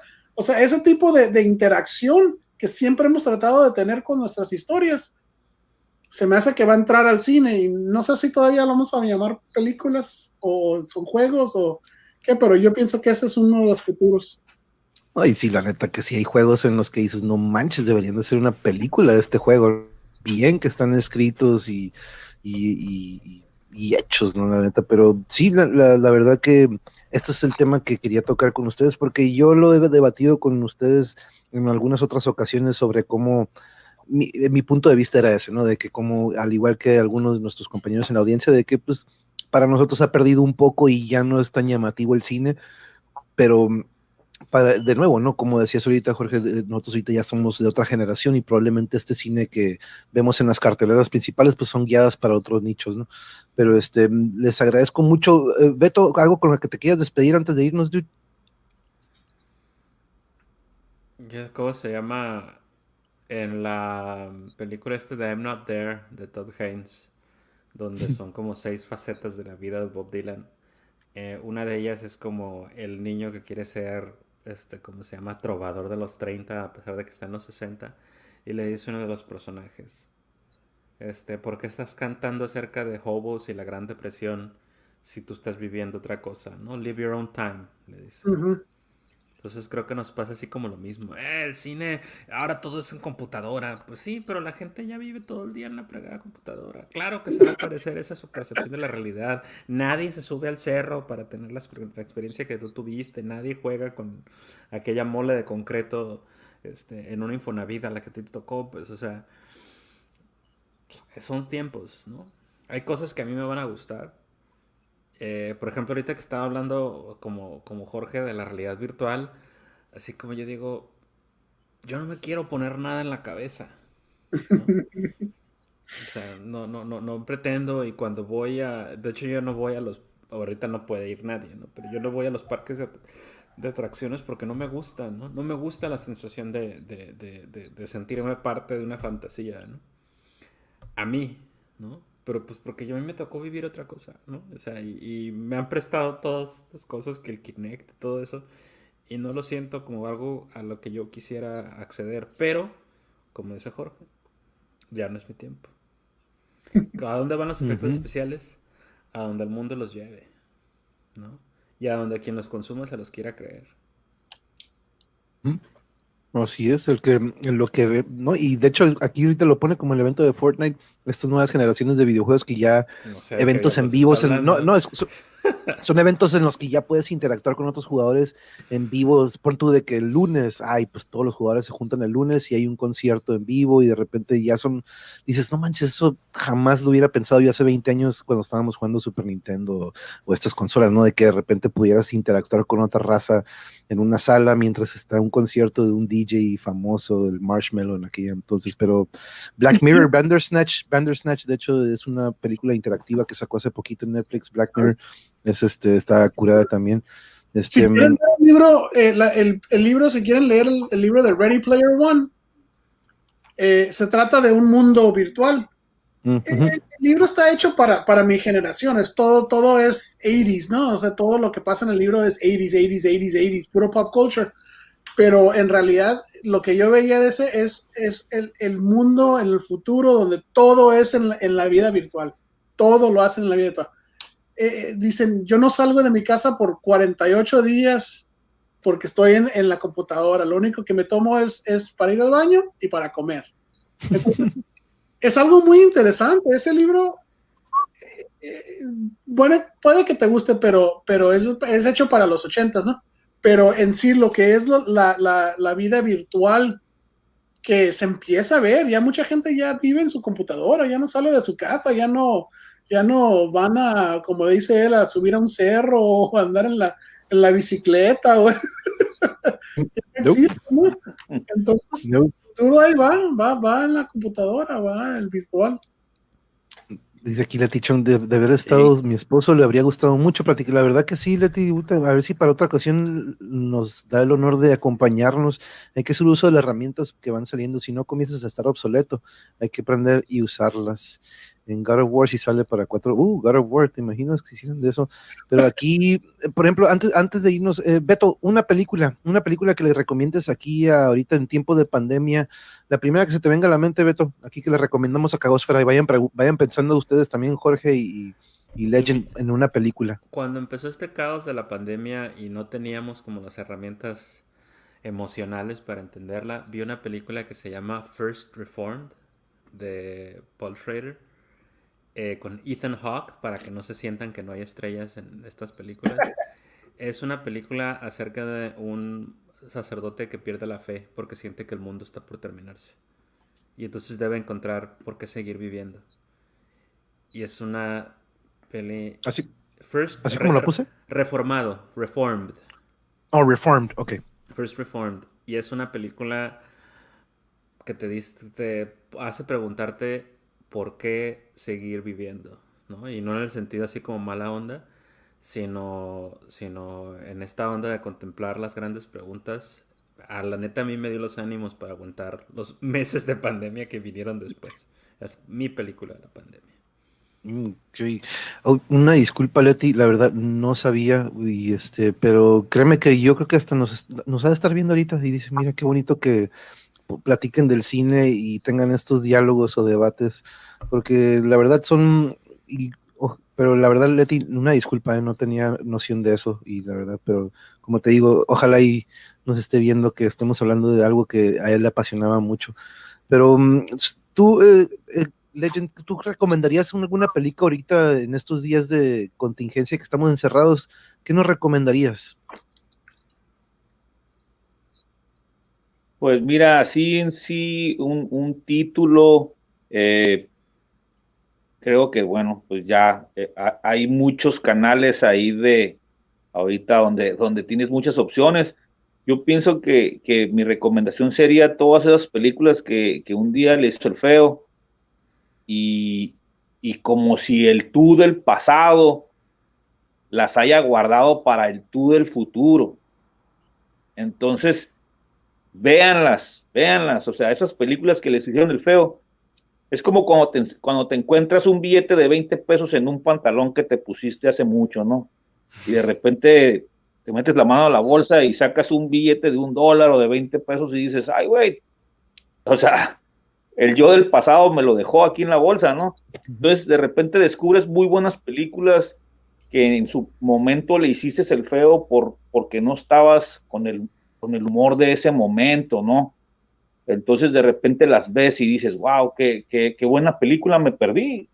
Simplemente y todos tenemos esos títulos en la cabeza, pues, ¿no? Entonces, eh, pues yo recomiendo así, ahora sí que al escoger esas películas que siempre, siempre les, sacamos la vuelta, ¿no? Sí, de, hecho sí, es lo que siempre dejamos desapercibido. Por un lado, a veces tiene algo muy importante y no nos damos cuenta. La verdad que muy buen consejo. La verdad que sí, muy bueno. Y me dice, Leti, no te preocupes, así es la vida. Y claro que sí, debe estar debatiendo con ustedes también.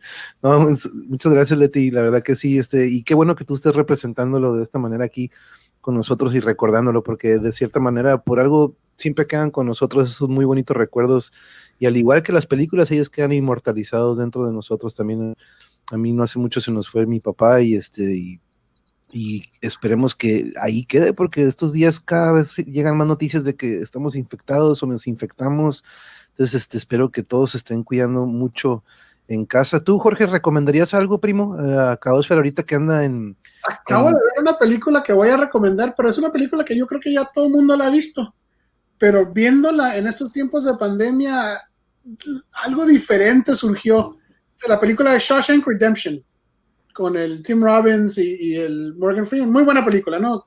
clásica, muy buena película, pero en, este momento de pandemia, viendo, obviamente que se quiere escapar de la cárcel, ¿no? Esa es una parte, todo el mundo quiere salir de su casa. Pero no nomás eso, sino que la manera en que encerrado en la, en la cárcel, él hacía lo mejor que podía hacer por estar feliz, por hacer feliz a otras personas en, en, en, el, en, su momento en el que estaba. Él estaba encerrado en una cárcel, pues nosotros estamos encerrados en la calle, en la, en la calle, en la casa. Este, y cuando la vi, no sé, la vi con diferentes ojos, la, la, la manera en que la música, cuando puso la música las bodas de Fígaro y todo el mundo eh, eh, les daba algo de paz o de, de apoyo todas esas cositas que hace en esa película, ahora como que, no sé, como que me, llegaron más que antes, por, por eso mismo, porque estamos encerrados todos, ¿no? Entonces, esa película sí la recomiendo. Por, obviamente yo creo que mucha gente ya la ha visto, pero si no la has visto en hace mucho tiempo, vuélvela a ver ahorita en, tiempos de pandemia y puede que no, no te ayude a, a, mejorarte o a sentirte mejor, porque es una película pues aparte de que es muy buena película, pero eh, en sí en esos tiempos de estar encerrados, eh, es interesante esa película. Perdón, sí, siempre aparecen las listas de top, híjole, de all time, ¿no? Siempre este. Sí, sí, dice aquí Leti, ok, tengo que ver, entonces voy a ver Mandalorian. Sí, la verdad, aquí Yuri y yo vamos. Mandalorian.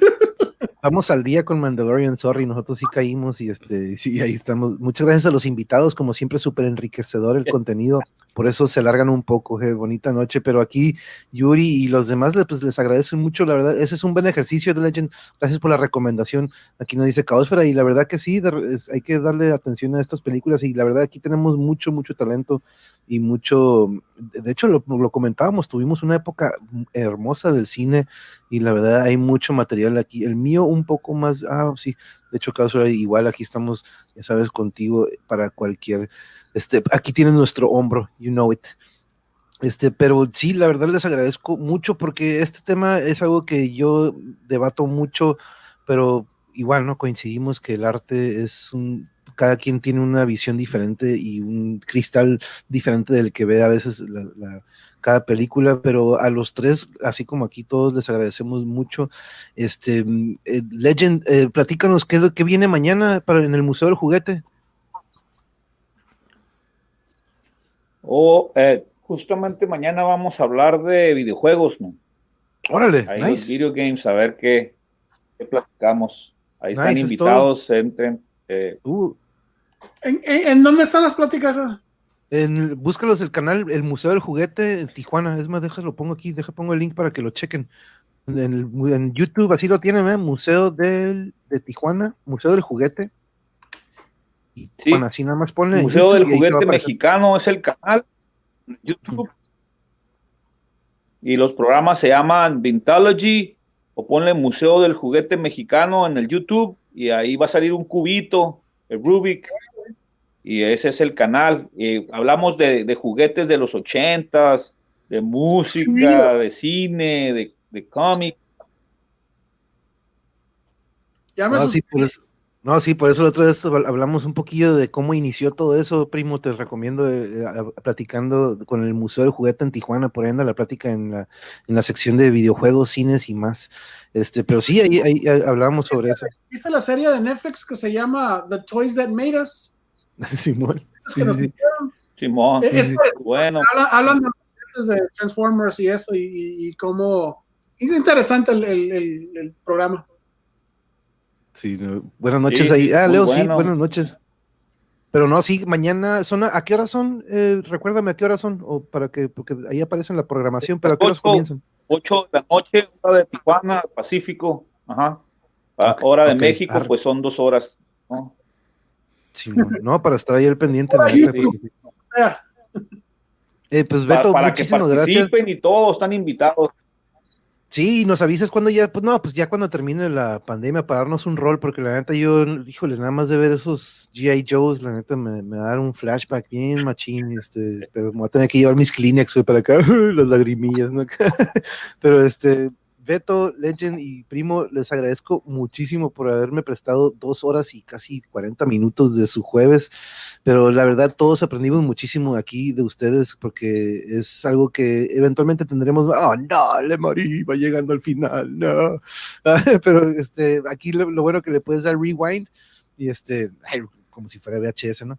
Pero ahí le, Sí, ¿qué es rewind? ¿Qué, qué, dice? ¿De qué habla? Oh, sorry, Marí, pero este, aquí va a quedar grabado, tú ya sabes. Y mañana vamos a tener otra de el Gent, vamos a tener el metal, ya tenemos más, más pláticas programadas. Sábado vamos a dar otro recorrido al país de las zonas arqueológicas.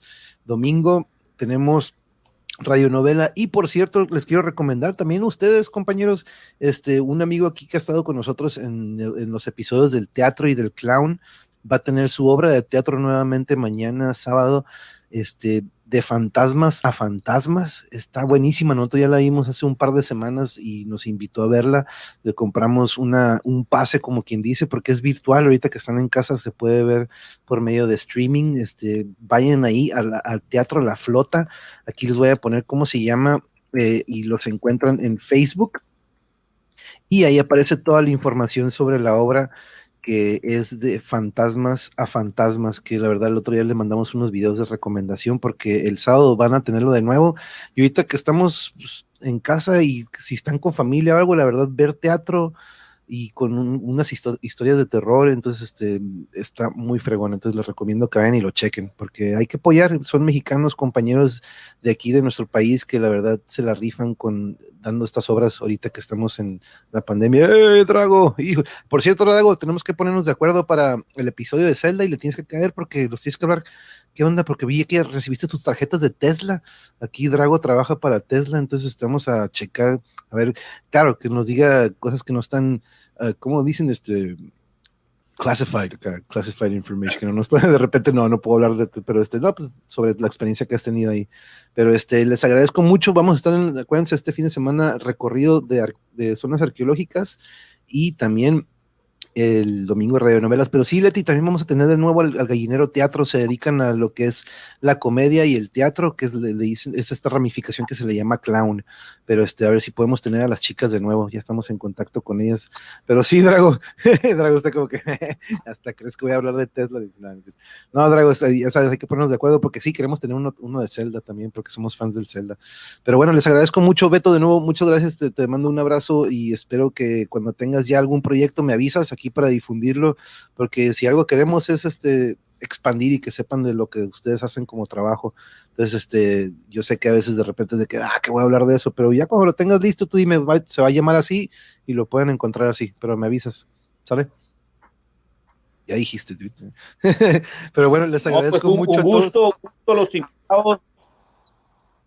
Sí, no, Leche, Jorge, sí, Alberto, un gustazo y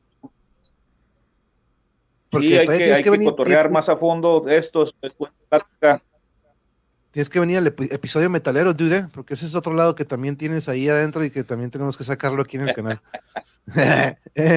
Pero sí, chequen el canal y muchas gracias a los que ya se suscribieron. Aquí estoy viendo que algunos ya se suscribieron ahí al canal este del Museo del Juguete. Entonces, este aquí, Marx, muchas gracias, Mark, por el apoyo. Y este, estamos en contacto también, Marx. Ya, ya, nos suscribimos a tus tres canales también. El otro día vi el que pusiste ahí para para checar. Este, Tijuana y la Ciudad de México son las ciudades más chidas. Uh, pues cuando vengas, Jarocho, aquí tienes tu casa y aquí tenemos el rol y sábanas. Entonces, este, les agradezco mucho a mis invitados que tengan bonita noche y estamos en contacto porque vienen muchos más temas que podemos cotorrear. primo, Lechen, Beto, que estén muy bien, cuídense, llévense su cubrebocas y su antibacterial, ok, cuídense mucho nos estamos viendo. Later. Peace.